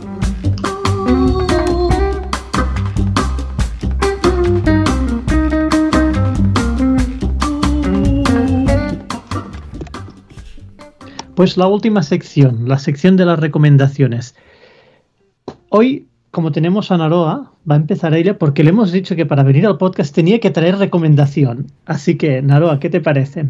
Pues yo voy a ¿Tienes algo para nosotros? Sí, yo voy a- es de- es- me, me he enamorado de, una- de esta mujer. Ya la conocí antes, pero cuando la, la lees te enamoras todavía más, que es Berenice Abbott. ¿vale? Genial. Como siempre, toda mujer fotógrafa siempre va a estar referenciada junto a un hombre fotógrafo. Está referenciada porque fue la asistente de Man Ray. ¿vale? Ah. En uno de sus vídeos, hay un vídeo en YouTube sobre ella que es precioso y habla ella, estaba muy mal pagada y Man Ray no, le, no, le, no era muy buena con ella. ¿vale? Yo creo que empezó incluso a imprimir mejor que él y eso no le sentó muy bien. Y entonces esta mujer eh, luego abrió su propio estudio, eh, se fue a Estados Unidos, estuvo en París cuando estuvieron todos estos locos eh, y se fue a Estados Unidos en el 28-29 cuando estaba justo Estados Unidos bastante mal y empezó a hacer las fotos de Nueva York, los contrapicados y picados que hacía esta loca mujer, nocturnas con gran formato. Me la puedo imaginar subida ahí a las rascacielos con el bicho, porque sería un bicho de cámara, y ella no es muy grande, ¿eh? la verdad es que es una, una señora un poquito pequeñita, entonces me la puedo imaginar allí y, y entonces está, está guay. Este libro está editado por Elena Ochoa Foster. ¿Os acordáis de la doctora Ochoa? Sí. Sí. Esta mujer se casó con el arquitecto Super Foster y empezó a tener una colección de fotografía inmensa. Tiene Sí. una de las mayores eh, colecciones de fotografía del mundo. Y está forrada en dinero y me encanta que esté forrada en dinero y que decida publicar este libro sobre escritos eh, seleccionados de Berenice. ¿Cómo se llama? Pues, es- eh, escritos seleccionados, Escritos selected writings. No, o sea, esta mujer al parecer escribía pequeños artículos y entonces lo que han hecho es reunirlo todo y entonces habla sobre la composición, habla sobre... Es muy básico tener en cuenta que esta mujer, o sea, estaba a principios de siglo, o sea, quiero decir, eh, es muy, muy básico, pero la forma que tiene de explicar, de, de decir las cosas es tan sumamente didáctica, tan sumamente humilde y con tanta pasión que a mí me flipa. Por ejemplo, con el tema de la composición, muy rápido voy a decir. Ella empieza a redactar todas las reglas de la composición que digo yo, madre, yo la composición. Pero ella lo que hace es poner todas las reglas de, las compo- de la composición y luego empieza a dar ejemplos de fotógrafos y fotógrafas que han roto una y cada una de esas normas y que gracias a haber roto esa norma, las fotografías eran mucho más interesantes que no si lo hubiesen roto. Entonces, ella lo Qué que bueno. hace es decirte, si tienes una, una razón fuerte para romper una regla, no dudes en romperla. Entonces, ese punto de la fotografía no lo tiene ni Ansel Adams, ni Cartier-Bresson, ni ningún otro fotógrafo, hombre europeo ni estadounidense del mundo mundial. El único podría ser Robert Frank, el único. Pero este punto tan un poco puncarra, vamos a decirlo Mm. así, y de ver la, y tener una visión de la fotografía tan amplia, creo que no lo tiene nadie. Esta mujer luego se fue al tema de fotografía de la ciencia. Ella intentaba fotografiar cosas que no eran, no las había visto nunca nadie. Fue la primera vez que ella fotografía cosas científicas. Y era la única que lo hacía, era una crack. Para mí, un amor de mujer y además con mucha humildad y mucho amor. Muy bien. Pues, Muy buena recomendación. Muy verdad. buena, y hay más gastos para, para la cartera. Pero bueno, la, la buena noticia es que lo estoy viendo por aquí, os dejaremos enlace por ahí, eh, que lo vende Ivory Press y solo cuesta 20 euros, además. ¿eh? No, no, no es, ni- no es un libro caro. ¿no? Pues, pues vale la pena. Sí, sí. Quiero decir que fotos de Bernice Abbott había en la exposición Motion que hizo, ha hecho Norman Foster en el Guggenheim de Bilbao y eran unas... Era alucinante ver tan cerca, no poder tocar, pero sí que es cierto ver tan cerca las fotos de Bernice Abbott ahí subida en los rascacielos Mm. Y fotos que le han hecho a ella, claro, no solo las que ella hacía, sino también ella como protagonista haciendo la foto. Así que fue impresionante, fue una sorpresa que no me esperaba y ahora cuando acabas de comentar lo de Elena Ochoa, ya todas las piezas han encajado en el puzzle. Totalmente. Muy bien, pues nada, ¿quién le toca? Venga. A ti. ¿A mí? Bueno, yo, A an- ti. yo Sí. antes de haceros mi recomendación, eh, me gustaría abrir un melón. Y es que no hemos abierto el melón de el olfato en fotografía. ¿eh? Que cuando hablemos ya de cómo huele, lo bien que huele el paro o el fijador o un, No, el, un el fijador libro. tiene, tiene muchos adeptos del fijador, ¿eh? Te digo yo que hay mucha gente que snifa fijador tal como entra en el laboratorio. ¿eh? Lo, lo hemos hecho muchas, ¿eh? Sea, entrar y... O sea, en plan, hay ponerte como si fuese perfume. Claro, claro. Y bueno, ya comprarte un libro nuevo, abrirlo y meter la naricita en medio. Está feo decir eso, pero. uf, También eso suena, hombre. es- Oye, y Pero en eso serio. ya es universal, no Claro. solo los fotógrafas y fotógrafos. Claro. Pero oye, yo- ahora en serio, yo aprecio mucho el tacto también de los libros, la elección del papel, la portada, que siempre va un poco con el, a lo mejor con el tema que se está tratando en el libro. O sea, yo aprecio ese tipo de cosas muchísimo, cuando se le pone una portada, una textura concreta que va con el tema, ¿no? En que todas las- esas decisiones técnicas tienen que ir eh, a favor del proyecto que estás, que estás intentando decir. Bueno, pues voy con la mía. Eh, yo traigo una cosilla, venga, para los que, para los tiesos que quieren digitalizar negativos sin gastar mucho dinero, eh, traigo una mesita de luz de estas para digitalizar negativos que he encontrado en Amazon por solo 30 euros y que incluye también una máscara para poner los negativos de 35. Eh, ¿Por qué he comprado esto? Pues porque mucha gente me dice, oye, ¿qué me compro para digitalizar y tal? Y al final la solución es comprarte una mesa de luz Kaiser que cuesta 90 euros, eh, comprarte un porta negativos que, que cuesta otros 50 euros. Y bueno, pues esto por solo 30 euros, si solo disparas 35, funciona súper bien, tanto en blanco y negro como en color, porque tiene un CRI, ya sabéis, el numerito este que determina la calidad de, de los colores de, de la luz, tiene un CRI muy alto. Así que por solo 30 euros podéis digitalizar negativos de 35 a color y sacar un resultado muy correcto, porque un buen resultado en realidad depende de ti, ¿no? A lo mejor tú lo que quieres es que haya imperfecciones y que haya sorpresa, lo que estábamos hablando antes, celebrar el error. Entonces no te compres esto, entonces pon el negativo encima de un móvil o de lo que quieras. Pero si quieres sacar como un negativo así muy correcto y sacar un color muy correcto y muy bonito, pues por solo 30 euros en Amazon. Eh, os lo dejaré por ahí en la descripción un, un enlace porque merece la pena. Merece la pena. Hasta aquí. Muy rápido. Venga, sigo yo.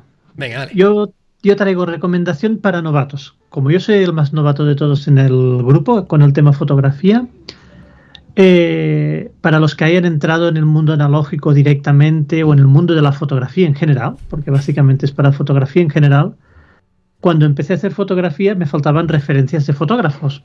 Y esta web que os traigo hoy, que se llama Parlem de Fotografía, del blog Toyas, es una poco antigua, porque hace como creo que 10 años que no se actualiza, pero tiene una recomendación de 50 fotógrafos que mismo fue muy bien para empezar a conocer el mundo de la fotografía.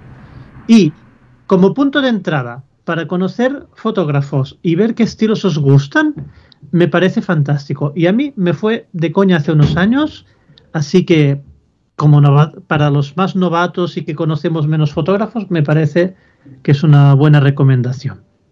Nada muy técnico, nada muy especial, algo muy sencillo para la gente que, entre- que empezamos. Sí, sí, lo, lo estoy poniendo de fondo para los de YouTube y, y bueno, la verdad es que aparecen todos los clásicos.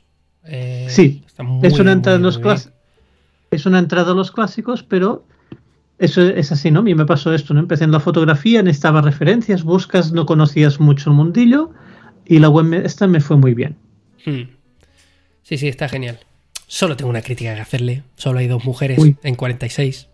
Es Pero verdad. entendemos que esto, esta, la última entrada es de 2010, hace 12 años. Sí, Por suerte las que cosas van igual, cambiando. es que van mejorando. Germain, Krull y Benedict Abbott estaban en París en los años 20 y 30. Quiero decir, eh, no estamos hablando del- ni del año 2000 ni del año de los 90, estamos hablando de los años 20, 30. Hay muchas mujeres que, no se han incluido. Germain Krull no la conoce nadie y es una de las, mejo- de las más importantes. Walter, Benjamin la menciona en todos sus puñeteros libros. ¿Y, es- ¿Y por qué la menciona? O a veces no la menciona, porque él tenía súper claro que esta mujer era una de las más importantes de la historia de la fotografía. Lucía Moholy-Nagy, o sea, Laszlo no hubiese sabido nada de la fotografía sin ella. Ella era la fotógrafa de la Bauhaus. Nadie me lo dijo y nadie lo, lo mencionó. Incluso él, arrepentido después de muchos años, le pidió perdón a su exmujer, que no la había incluido en absolutamente ningún libro. No se puede, o sea, es que no es una cuestión de Qué hacer- triste. de hacer desaparecer, es, es que se les obvia. Desapare no es que no existieron, es que en su momento fueron súper importantes y luego se les ha hecho desaparecer de la historia. Y sigue pasando, ¿eh? A mí de quien me han hablado en la escuela es de Laszlo y no de, de ella, así que sigue Yo pasando. tuve, yo tuve que escarbar, yo fui a, Berlín y dije, "Ah, quiero ir al archivo de la Bauhaus porque mm, además me interesa no solo la fotografía por, por, por la Bauhaus y por todo, sino que me gusta en sí. Y de repente, fotografías todas, Lucía Moholy-Nagy. Sea, era la mujer de Laszlo. Luego, no, es que la que sabía de fotografía era ella. Ah. Pues de todos los estos años que llevo en Londres, he podido ver dos copias de Lucía. Y he, y he podido ver a Stephen Shore más de 20 veces. Otro pesado, este es el estadounidense. Teníamos al, al británico, al... Y, mi- y mira que a mí Stephen Shore me parece, me gusta porque ha sido siempre un, un- un profesor y es muy didáctico. Es una persona que le gusta, o sea, es muy apasionado y a mí me gusta. Eggleston no lo es, no era didáctico, no, era, no, no es nada, es bastante desagradable el trato. Pero quiero decir, eh, no, no entiendo por qué se le da tanto valor a algunos fotógrafos y a otras y a las mujeres se les da tan poco. O sea, no, no termino de entender cuál es la. O sea, la, la o- la obra de, de Berenice Abbott o de, de, de Dora Maar, de, de según qué fotógrafas, es casi lo más importante y, es, y son hitos dentro de la fotografía porque hacían la fotografía de otra manera. O Ana Mendieta, eh, Francesca Guzmán. O sea, quiero decir, son tías que hicieron cosas que se salían totalmente de- de- del lenguaje fotográfico y iban mucho más allá. O sea, son iconos dentro de, de la fotografía. Y me siguen hablando, no sé, de, de, de, de Ansel Adams, que a ver, técnicamente Ansel Adams era un amor. O sea, quiero decir, no se le puede quitar, o sea, no le quito el talento a nadie. Pero mm, o Cartier-Bresson, por ejemplo, todo lo contrario, me parecía que técnicamente no era muy bueno. Hay muchas fotos que son una caca, o sea, ni, ni Dodging and Burning, ¿sabes? O sea, no, no, no hay quien, no hay quien eh, Estás levantando muchas ampollas. Hay mucha Sí. gente con lo que acabas de decir, ¿eh? no, yo te Pero- entiendo. Yo no soy muy fan de Cartier-Bresson. Quiero decirme... Soy muy fan de otros, muchos. muchos. Además, Creo que está excesivamente una- idolatrado. Yo también me a unas normas y luego se las saltaba él mismo, sus propias normas. Era un pesado, o sea, no- Aparte a mí el personaje me ha terminado pareciendo odioso el hecho este de que te pongan la foto de la escalera y el tío de la bici y te hagan dibujos como si estuviera él allí con un compás haciendo dibujos, haciendo cálculos matemáticos para... Eh, no me jodas. Iba el tío con una con su Leica, hizo la foto y le quedó bonita, ya está, ¿sabes? Tampoco... Sí, sí. Pero bueno, está excesivamente idolatrado. Es bueno, es buenísimo, es buenísimo y el trabajo que hizo durante un montón de años fue maravilloso. A mí tampoco te creas. ¿eh? O, sea, he visto- o sea, quiero decir, es que le damos, yo creo que le damos mucha, mucha importancia a. a- y, y- y hablamos, mira, una el otro día cuando murió con William Klein, Sí. Sí. pues empezamos otra vez con la leyenda, el maestro, el, el genio. A ver, yo no digo que este hombre no fuese un, un buen fotógrafo, pero como él, en su época había más de 20. Y que William Klein no me lo toques, ¿eh? hacían todos lo mismo, se ponían en la mitad de la calle de Nueva York de no sé dónde y empezaban a disparar como locos. Y esto tal no sé qué, y luego hacían una selección y ya está, estaban empezando, ellos estaban creando el lenguaje. Está bien, pero coño, ostras, o sea, hay muchas más, no sé, a mí, no sé, ¿eh? o sea, hay fotografías de William Klein que yo diría, wow, esto es una pasada. Pero que se idolatran mucho y no oigo nunca hablar de genias, ni de maestras, ni de mujeres leyenda, ni de, fíjate todo lo que hizo Lucía Mojolonaga en la Bauhaus. Tengo que escarbar durante años para encontrarme a esta mujer. Eso no, no es de recibo. Total. Hay que hacer un- una revisión. Sí, sobre todo Hay por- un poco de... porque muchas de las que has citado, como Ana Mendieta o como. Eh, ¿A quién más has dicho? Eh, eh, ay, Dora. Mar, Dora Maar también. Y has dicho a. Ay, por Dios. a Francesca. Francesca, Woodman. tengo el libro aquí. Eh, tengo eh, Francesca Woodman, que además fueron súper vanguardistas con lo que hicieron. O sea, realmente son gente que apostó muy fuerte por hacer las cosas de una manera distinta y por comunicar de una manera distinta a los clasicazos que también hemos citado. A los Ansel Adams y a, a los Cartier-Bresson, que tienen una relevancia, bueno, histórica, pero que tampoco es que A cambiaran. mí me han llegado a decir que Chema Madoz es mucho mejor que Cindy Sherman, porque Cindy Sherman no hace más que la misma foto todo el rato. Y digo, ¡ay, va Dios! Y Chema Madoz no hace la misma foto una y otra vez. Porque, Bueno. claro, o sea. A ver, yo no estoy comparando, o sea, ni quiero comparar, pero el trabajo de Cindy Sherman en el- la historia de la fotografía tiene muchísima más importancia, pero en todos los aspectos, desde que empezó hasta la actualidad, porque sigue fotografiando, que no lo que ha hecho Chema Madoz. O sea, lo siento mucho, pero que alguien me, me haga esa comparativa, sin quitarle a Chema Madoz nada, pero me parece ya mm, llevar la cosa muy... Estoy muy, estoy muy peleona con eso, ya lo siento. Pero es que, es, que es algo que, que me, que últimamente mm, me chirriaba, me sigue chirriando bastante. Sí, sí, sí, sí. Te entiendo, es la tendencia esta de las escuelas de arte de y venga Chema Madoz, y venga Joan Foncuberta, y venga eh, Laszlo Moholy-Nagy, eh, y. A ver, yo, al- yo a Laszlo lo, lo adoré y lo, y, lo, y lo quiero con locura, pero hay que, hay que saber que la mitad de Laszlo es Lucía. Hmm. Bueno, la mitad de Cartier-Bresson también era su mujer, y la mitad de Robert Capa también era su mujer, y todo el mundo lo De conoce como su mujer. Eso es, de muchos, pero quiero decir que nos olvidamos siempre de eso. Entonces es un poquito, eh, a mí me da un poco de rabia. No, y, y no lo hago con intención de menospreciar a nadie, ni mucho menos, Hmm. sino simplemente de que hay espacio para todos y creo que debería también haber. Claro. Bueno, por eso te parece que poquito a poco eh, la presencia de la mujer en la fotografía, al menos en España, es un disparate. O sea, mm, cada vez hay más autoras y, y el trabajo es espectacular. Y... Métete en la página web de No Sin Fotógrafas y, y luego Sí, lo sigo, lo sigo. de- Lo sigo. Pues ya has visto en los últimos, ha habido un par de festivales que, Ya, ya, o ya. sea, era como, madre mía. Pero, ¿Y ya, qué ya. te parece la respuesta que ha habido en las redes sociales? De todo el mundo diciendo esto no puede ser. Y... Pues que, pues sabes, voy a ser más, voy a ser más, más peleona todavía. Venga, ¿vale? dale. Creo que, que muchos que hace cinco años no decían nada, ahora han visto que el discurso hay que cambiarlo y yo no sé hasta qué punto ese cambio de discurso es real, pues por una moda. Yo puedo Bueno, creer. es una aceptación, ¿no? De, de esto es lo que hay que hacer ahora para que no se nos echen encima. O sea, eso sí, yo lo creo mucho. Eso es, tú crees que es para, para quitarse el problema, pero no realmente porque haya un cambio real de pensamiento. A ver, el machirulo es machirulo hasta la muerte. O sea, y eso. Nah, no Pues- es así. Yo Hay confío. gente, hay gente que. Personas que sí, que no van a pasar por el aro, no A ver, todo yo- el mundo ni mucho menos, pero. Yo en una de las de los Twitter dije que, porque alguien comentó, en uno de los festivales dijeron, joder, pues ellos, los fotógrafos invitados, podían haber dicho algo.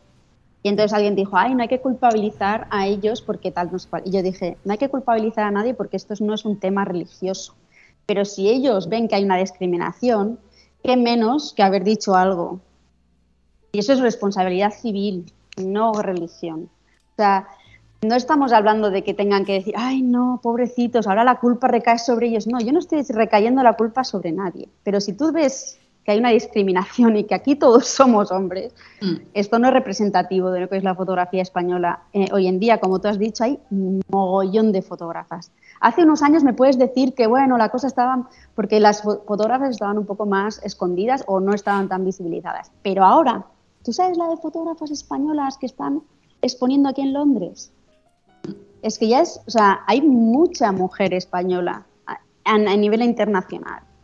Entonces, ahora no me digas que es que no hay fotógrafas, no se lo cree nadie. No, realmente ahora mismo hay que hacer un esfuerzo muy grande porque no te caiga una mujer en un festival. O sea, el- hay que hacer un esfuerzo porque no, no es, es que no la encontrábamos, que llegué a escuchar por ahí que decían, es que no encontrábamos nadie. Pero ¿cómo no vas a encontrar, chiquillos? Si lo raro es, eh, o sea, tienes Es que, tienes que Pues el, intentar. el que año festival pasado, el festival que has mencionado tú, Revela, dijo eso, Mm. que Bueno. no encontraba. Y entonces puso a Cristina García Rodero como si, bueno, vamos a hacer un contra tal y vamos a poner a Cristina García Rodero, que es una de las fotógrafos más importantes de, de España, pero no en la actualidad. Quiero decir, tienes en la actualidad a un grupo enorme de mujeres haciendo cosas brutales como para traer a García, a Cristina García, no sé, parece un poco Mm. No sé, por ejemplo, este año sí que había bastante presencia femenina. De hecho, yo estuve en la comida con los artistas, casi todos eran, eran chicas, la mayoría eran chicas. Y no sé si este año sí me ha dado la sensación de que también este año hay chicas en la coordinación del festival y, en fin, creo que eso se ha notado. Pero bueno, Sí, yo no digo que ahora tienen que ser todo chicas, ¿eh? o sea, quiero decir, No, tampoco no, no, es no, una cuestión de que, sino estoy diciendo que, o sea, eh, de yo, no ejemplo, diferenciar, valorar la obra y ya está. Da igual Eso es, o sea, yo me acuerdo que estuve en el Revelat hace un par de años, que estuve en la residencia artística y me subí arriba a una exposición que había de fotografía española y solo había una fotógrafa. Todo el demás fotógrafos dices, ah, igual es que no hay espacio porque por una foto cada uno. No, no, no. Ricky Dávila tenía tres fotos, ¿eh? Y, o sea, quiero decir, puedes quitar una ¿eh? de Ricky Dávila y poner otra de, ¿sabes? Y así uno cada uno y así metes a más. No. O sea, una fotógrafa, el resto, como dice, 50 fotógrafos. Y lo mencioné, lo comenté, digo, no me parece muy equitativo ni muy representativo de, de la fotografía española a día de hoy. Como quien oye llover. A mí me dijeron que me, que me callan, que sí, sí, sí, sí.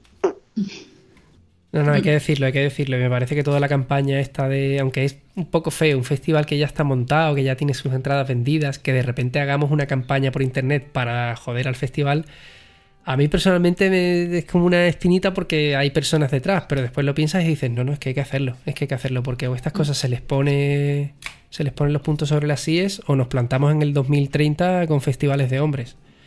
Pero lo que tú dices, o sea, tienes que hacer un gran esfuerzo. O sea, ha habido no sé cuántos meses de organizar ese taller en los que has tenido que hacer un mogollón de esfuerzos para no incluir a una mujer. Mm. Mm, Chico, ¿qué quieres? Mm. Que nadie te diga nada, en serio, a estas alturas. Hmm. Ya. Sí, sí, sí, sí. Bueno, a ver qué hacen el año que viene. Yo estoy intrigado, ¿eh? Si, si lo valoran como campaña comercial, les ha salido redondo, porque el año que viene vamos a estar todos pendientes a ver qué hacen. A ver qué hacen. En fin. Bueno, eh, estábamos con las recomendaciones. Bueno, ¿Os parece que volvamos? Volvemos a las Retomamos. Que recomendaciones. nos hemos plantado una hora y media ya, ¿eh? A ver si está gustito, ¿eh? Venga, Voy a dar la mía que es muy corta. Yo voy a recomendar una, una tienda mm, taller. Está en Barcelona, eh, no tenemos redes porque el tipo no tiene redes, por eso también quiero eh, recomendarle. Tienda de Wallapop, se, llama ¿no? Ale- se llama Alexis. Ah, tiene Wallapop, eso es. Eh, que ya Chechu lo va a poner, lo pones por ahí, ¿no? Sí, sí, sí. Dejaremos enlace Eso por ahí. es. Eso es. Eh, él es el de 36 Instants, eh, que está ahí en, en el barrio de San Antonio. Y es una tienda muy pequeñita, pero que entonces él vende cámaras revisadas y tal, y también es mecánico. Y yo le he llevado un par de cámaras, también el otro día le compré dos más también. Y de hecho las he disparado para, para verificar que todo va bien. Digo, a ver si le voy a recomendar y me la ha liado. Y no. Eh, así que como eso, como tiendita a la que ir y, y apoyar el negocio pequeño y como, como mecánico, eh, ahí, ahí le dejo. En 36 Instants, Barcelona. Yo le conocí el otro día, además, estuve un rato charlando con él y me encantó lo apasionado de la fotografía de los cacharros que es. O sea, un- Está, loco. contándome cómo en la pandemia disparaba desde el balcón de su casa junto a dos vecinos que eran fotógrafos, e hicieron un proyecto juntos. O sea, que le estás comprando cámaras a un tío que sabe de fotografía y que de verdad le, le flipa. Está Mm. guay. Sí. Es, esto es un poquito así. ¿Es, ¿Él es español o es de otra nacionalidad? Sí. Sí, es español, sí. Sí, es que sí. en San Sebastián había un argentino que yo creo que se movió de San Sebastián, que también era un fotomecánico, que era un crack. Eh, lo que pasa que era, estaba un poco disperso, o sea, tú dabas la cámara y no sabías muy bien cuándo la ibas a recuperar. Pero sí que es verdad que era muy, muy fino, o sea, él hacía cosas muy... Y, y te, le dimos un par de, de objetivos de Hassel, así de estos tochos que dices, madre, tal, y los dejó feten. Muy bien. No, hay gente. Pensaba que igual era ese y digo, vaya a ser que es algo argentino. no, no. Eh, no, hay gente que yo creo que, bueno, quiero pensar que todo mecánico mecánica eh, tiene que ser un apasionado, ¿no? Apasionada de esto porque es tal friquismo para mí, que claro, huyo de todo eso, que pienso mucho te tiene que gustar para dedicarte a esto. Pues aquí en Londres ya hay como gente muy joven haciéndolo, pero muy, muy joven, ¿eh? Con 20 años. Hay dos chicas aquí cerca, no, no están en Londres, pero están muy, muy cerca y son unas locas de, de, las, de las cámaras y las reparan. Y luego hay un chico italiano que se ha, se ha vuelto de oro porque es de los pocos fotomecánicos y a un precio asequible mm. y todo el mundo le manda cámaras. Y es gente muy joven, o sea que hay relevo, hay relevo también es importante. Es que hay trabajo, ¿eh? Que, o sea, que antiguamente se fueron muchos técnicos a la calle porque de repente las cámaras eran digitales y o funcionan o no funcionan, porque son 100% electrónicas.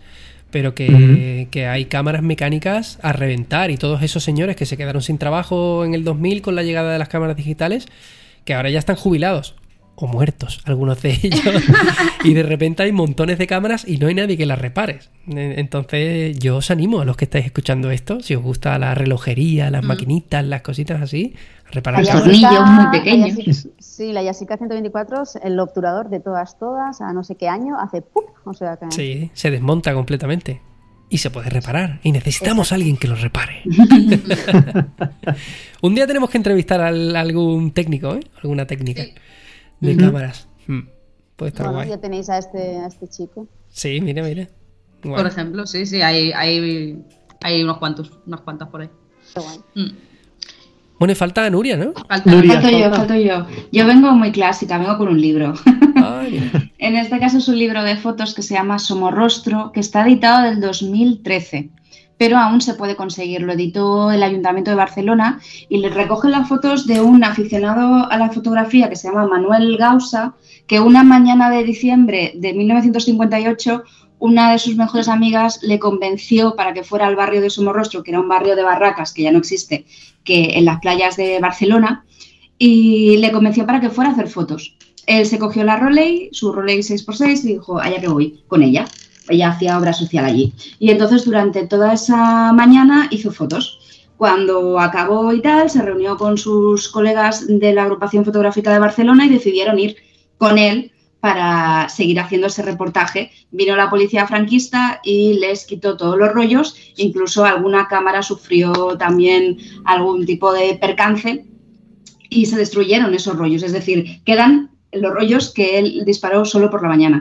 Ah, de eso se ha hecho este libro, que se llama, como digo, Somorrostro, y, y es, bueno, la historia es interesante porque es un barrio que ya no existe, porque son unas condiciones de vida que en aquel momento el franquismo quiso ocultar y que, y que ha llegado casi casi como una especie de leyenda a los años de la Barcelona 92, donde ya se acabó de reformar toda esa parte de la, de la costa de Barcelona. Pero existió y quedan pues recuerdos como el de estas fotos. Y deciros también que en el Somorrostro, en ese barrio, nació la gran bailadora Carmen Amaya y esto es parte de la memoria de su familia y parte de la memoria de la gente con la que, con la que compartió pues, aquellos años eh, de pobreza y no diré miseria porque la gente tenía trabajo. El problema era que, que como ahora y hay cosas que no cambian, vivir en Barcelona es muy difícil y es muy caro mm. y aquella gente en aquel momento pues lo que podía hacer era con sus propias manos construirse su casa. Porque ya digo, trabajo no les faltaba, estaban todos empleados en todas las fábricas que había en la costa, hombres y mujeres, y el problema era eso, el, problema del acceso a la vivienda que ahora en 2022 seguimos teniéndolo. Mm. Y me parece un libro súper interesante, no sabemos cuántos les quedan, no sabemos si habrá ninguna reedición, pero la verdad es que, bueno, es una pequeña joyita a tener en cuenta por si os apetece echar un vistazo a cómo era Barcelona en, aquel año, en el 1958. Pues está disponible, ¿eh? yo lo estoy viendo mientras que charlamos. Eh, voy a eh, volver con A mí me lo, me lo sopló un compañero de, de, la comunidad de Disparafilm a través de Discord, de Pableras, que se lo regalaron por Reyes. Y yo, que soy una apasionada de toda la historia de toda esa zona de Barcelona, del campo de la bota, del Besos, etcétera, porque mis raíces vienen de ahí, pues me interesé mucho y, fui a comprarlo en físico a una librería y, aquí está. Mm. Y esa es mi recomendación de este podcast. Pues si lo queréis comprar online, está, eh, voy con mi perfecto catalán, ¿vale? Que este fin de semana le he dado mucha caña. Andaban. Llibrería de la Diputación. Ah, ¿Qué muy tal? Del 1 Sí, al muy 10. bien, muy bien. Sí, más que nada por eso que os digo, porque está editado por el Ayuntamiento de Barcelona y por línea cero, pero realmente es el Ayuntamiento de Barcelona quien puso la pasta. Pues solo 20 euros. Preparar las carterillas, ¿eh? Muy barato también. Me parece increíble, ¿eh? Que uno trabaje tanto en un libro y que al final se venda por solo 20 euros, con todo el trabajo que tiene No, diseñar se un libro. venden muchos. Sí, sí, sí. 20. Quiero decir, no, no vendes todo tu trabajo por 20. O sea, Sí, sí, sí. Pero que, que dices, joder, tío, con lo que le ha costado diseñar a este señor esto, diseñar, bueno, hacer las fotografías, encontrar la idea, hilar las fotografías, maquetar el libro, todo ese trabajo, dices, y solo le estoy dando 20 euros, que encima para a él le van a llegar el 10%. eh, de- Eso de- es otra cosa. eso es otra cosa. Pero quiero decir, yo creo que el, el libro, el formato libro en fotografía era justamente para poder adquirir las imágenes a un precio asequible. O sea, Mm. que es, el, es la función del fotolibro. muchas Mm. Fue la función, no sé ahora. En este, en este caso quiero pensar también que el precio es eh, popular por el hecho de hacer correr la historia, Eso para que no se quede en una biblioteca, sino para que la gente sepa qué es lo que pasaba en esas playas, como esas playas fueron la casa de la gente. Y, y además es una historia de lucha detrás y tal. Lo que pasa es que, claro, el pobre Manel Gausa solo tuvo esa mañana para hacer fotos. Las fotos son impresionantes y hay un. La propia editorial tiene colgada algunas que se pueden ver un extracto del libro y es alucinante lo que, todo lo que pasaba allí, ¿no? En, en aquellas cuatro calles eh, de arena. Qué bueno, genial. Muy buena pinta. Mm. Pues familia, Toca despedirnos ya. sí, llevamos una horita y Sí, cuarenta. porque Nos, sí, hemos, sí, toca, toca ir terminando. nos hemos excedido mucho. Eh, que- hacer Pero la, la ocasión se lo merecía hoy. a ver, Gloria quiere hacer un apunte. ¿Qué pasa? Yo quiero hacer un apunte porque, mm, claro, yo estaba en Aroa y, y ya eh, ha sido todo un lujo. Pero mm, no hay que olvidarse de la mini sección, esta pseudo sección que tengo. eh, Es verdad Claro, no, es ¿qué que me la cabeza, pero eh, no, lo de análogos por el mundo, ¿no? Que esto que lo empezamos en el podcast anterior, en el cual yo eh, doy un poco un avance de las entrevistas que he ido haciendo. Entonces ahora voy a ser muy breve porque no hay tiempo y porque creo que es una, entrevista la que he hecho que, que merece ser leída más que contada porque si no me alargaría mucho. Entonces, nada, solo decir que, que aparte, o sea, en paralelo trabajé con gente de, de América hispanohablante y con gente de España porque me di cuenta que yo en España tampoco sé muy bien cómo estaba el tema del analógico. Entonces decidí hacerlo en paralelo. Entonces, esta vez eh, se publicará, yo creo que la semana que viene, la, la entrevista escrita. Es a Fernando de Quitole eh, Shooters Film Lab, eh, aquí en Barcelona, el laboratorio de Barcelona. Eh, nada, os voy a decir que, que, mm, voy a decir lo que vais a encontrar, no voy, a adelantar nada. Eh, le pregunté un poco sobre cómo se gestiona un laboratorio, mm, tanto la compra de material ¿no? y, así, eh, que a mí me da mucha curiosidad, cómo se consiguen los carretes, cómo se compra ¿no? y cómo va todo, cómo es todo el proceso. Eso por un lado, y luego también eh, habló y con la lengua bastante suelta, lo cual me gustó mucho, eh, sobre no sobre, bueno, cómo ve a la gente que está disparando últimamente, ¿no? Gente más joven y así. Eh, bueno, cómo, cómo ha ido cambiando eh, tanto fotógrafo, fotógrafa hoy en día, la manera de disparar, cómo se entiende la fotografía, ¿no? Porque él, claro, al, tener laboratorio, aparte de vender de vender carretes, también los escanea. Entonces, ahí se ve mucho, ¿no? Eh, el trabajo previo, que es lo que decía un poco Naroa, de si hubiese hecho la foto bien en un principio, mmm, igual en el laboratorio no tendría que hacer tanta historia, ¿no? es un poco el cambio que está viendo ahora eh, entre, bueno, fotógrafos, fotógrafas antiguas y, y, de estos tiempos. Entonces, es una entrevista muy interesante. Yo recomiendo eso. La semana que viene saldrá por escrito y que, que se lea y que opinéis y que digáis y que tal que nadie se sienta ofendido. Esto, esto se habla en un genérico, no se no se señala a nadie. claro, a ver, que, guiño, guiño. Que no queremos enemigos. Eh, y nada, ya está. Ya, ya está. Muy bien. Muy bien. Perfectamente explicado. Pues deseando leerla la semana que viene. Sí. Pues terminamos ya. Tenemos música. Y nada, nos vemos en un mesecillo. En, ¿no? un, me en un mes nos vemos, nos escuchamos y recordar a todos los oyentes, no so Disparafilm no solo es el podcast, es también la web de Disparafilm. Estamos en Discord, en Instagram, en YouTube. vamos, estamos en todas partes, que nos, que nos podéis encontrar muy fácilmente. Os invitamos a pasar en cualquiera de estos canales que tenemos y contactar con otra gente de Disparafilm en Discord, donde os lo vais a pasar muy bien. So- y con somos, esto, somos como el amigo pesado ese que vas a la discoteca y vayas a la vayas siempre está allí. Qué pesado, tío. sí, Ya está aquí otra vez campo. este tío, pues ya está aquí otra vez el podcast de Disparafilm y Disparafilm. Bueno, muchas Bueno. gracias a Naroa por su tiempo, por la charla de hoy. Y Muchísimas nada, gracias. nos vemos el 12. el ya 12 tengo ganas, noviembre. ¿eh? Y yo. Muchas gracias, Naroa. Encantado. Hasta luego. Bueno. gracias. Pues nos vemos en un mes, nos escuchamos en un mesecito. Hasta luego. Adiós. Hasta luego.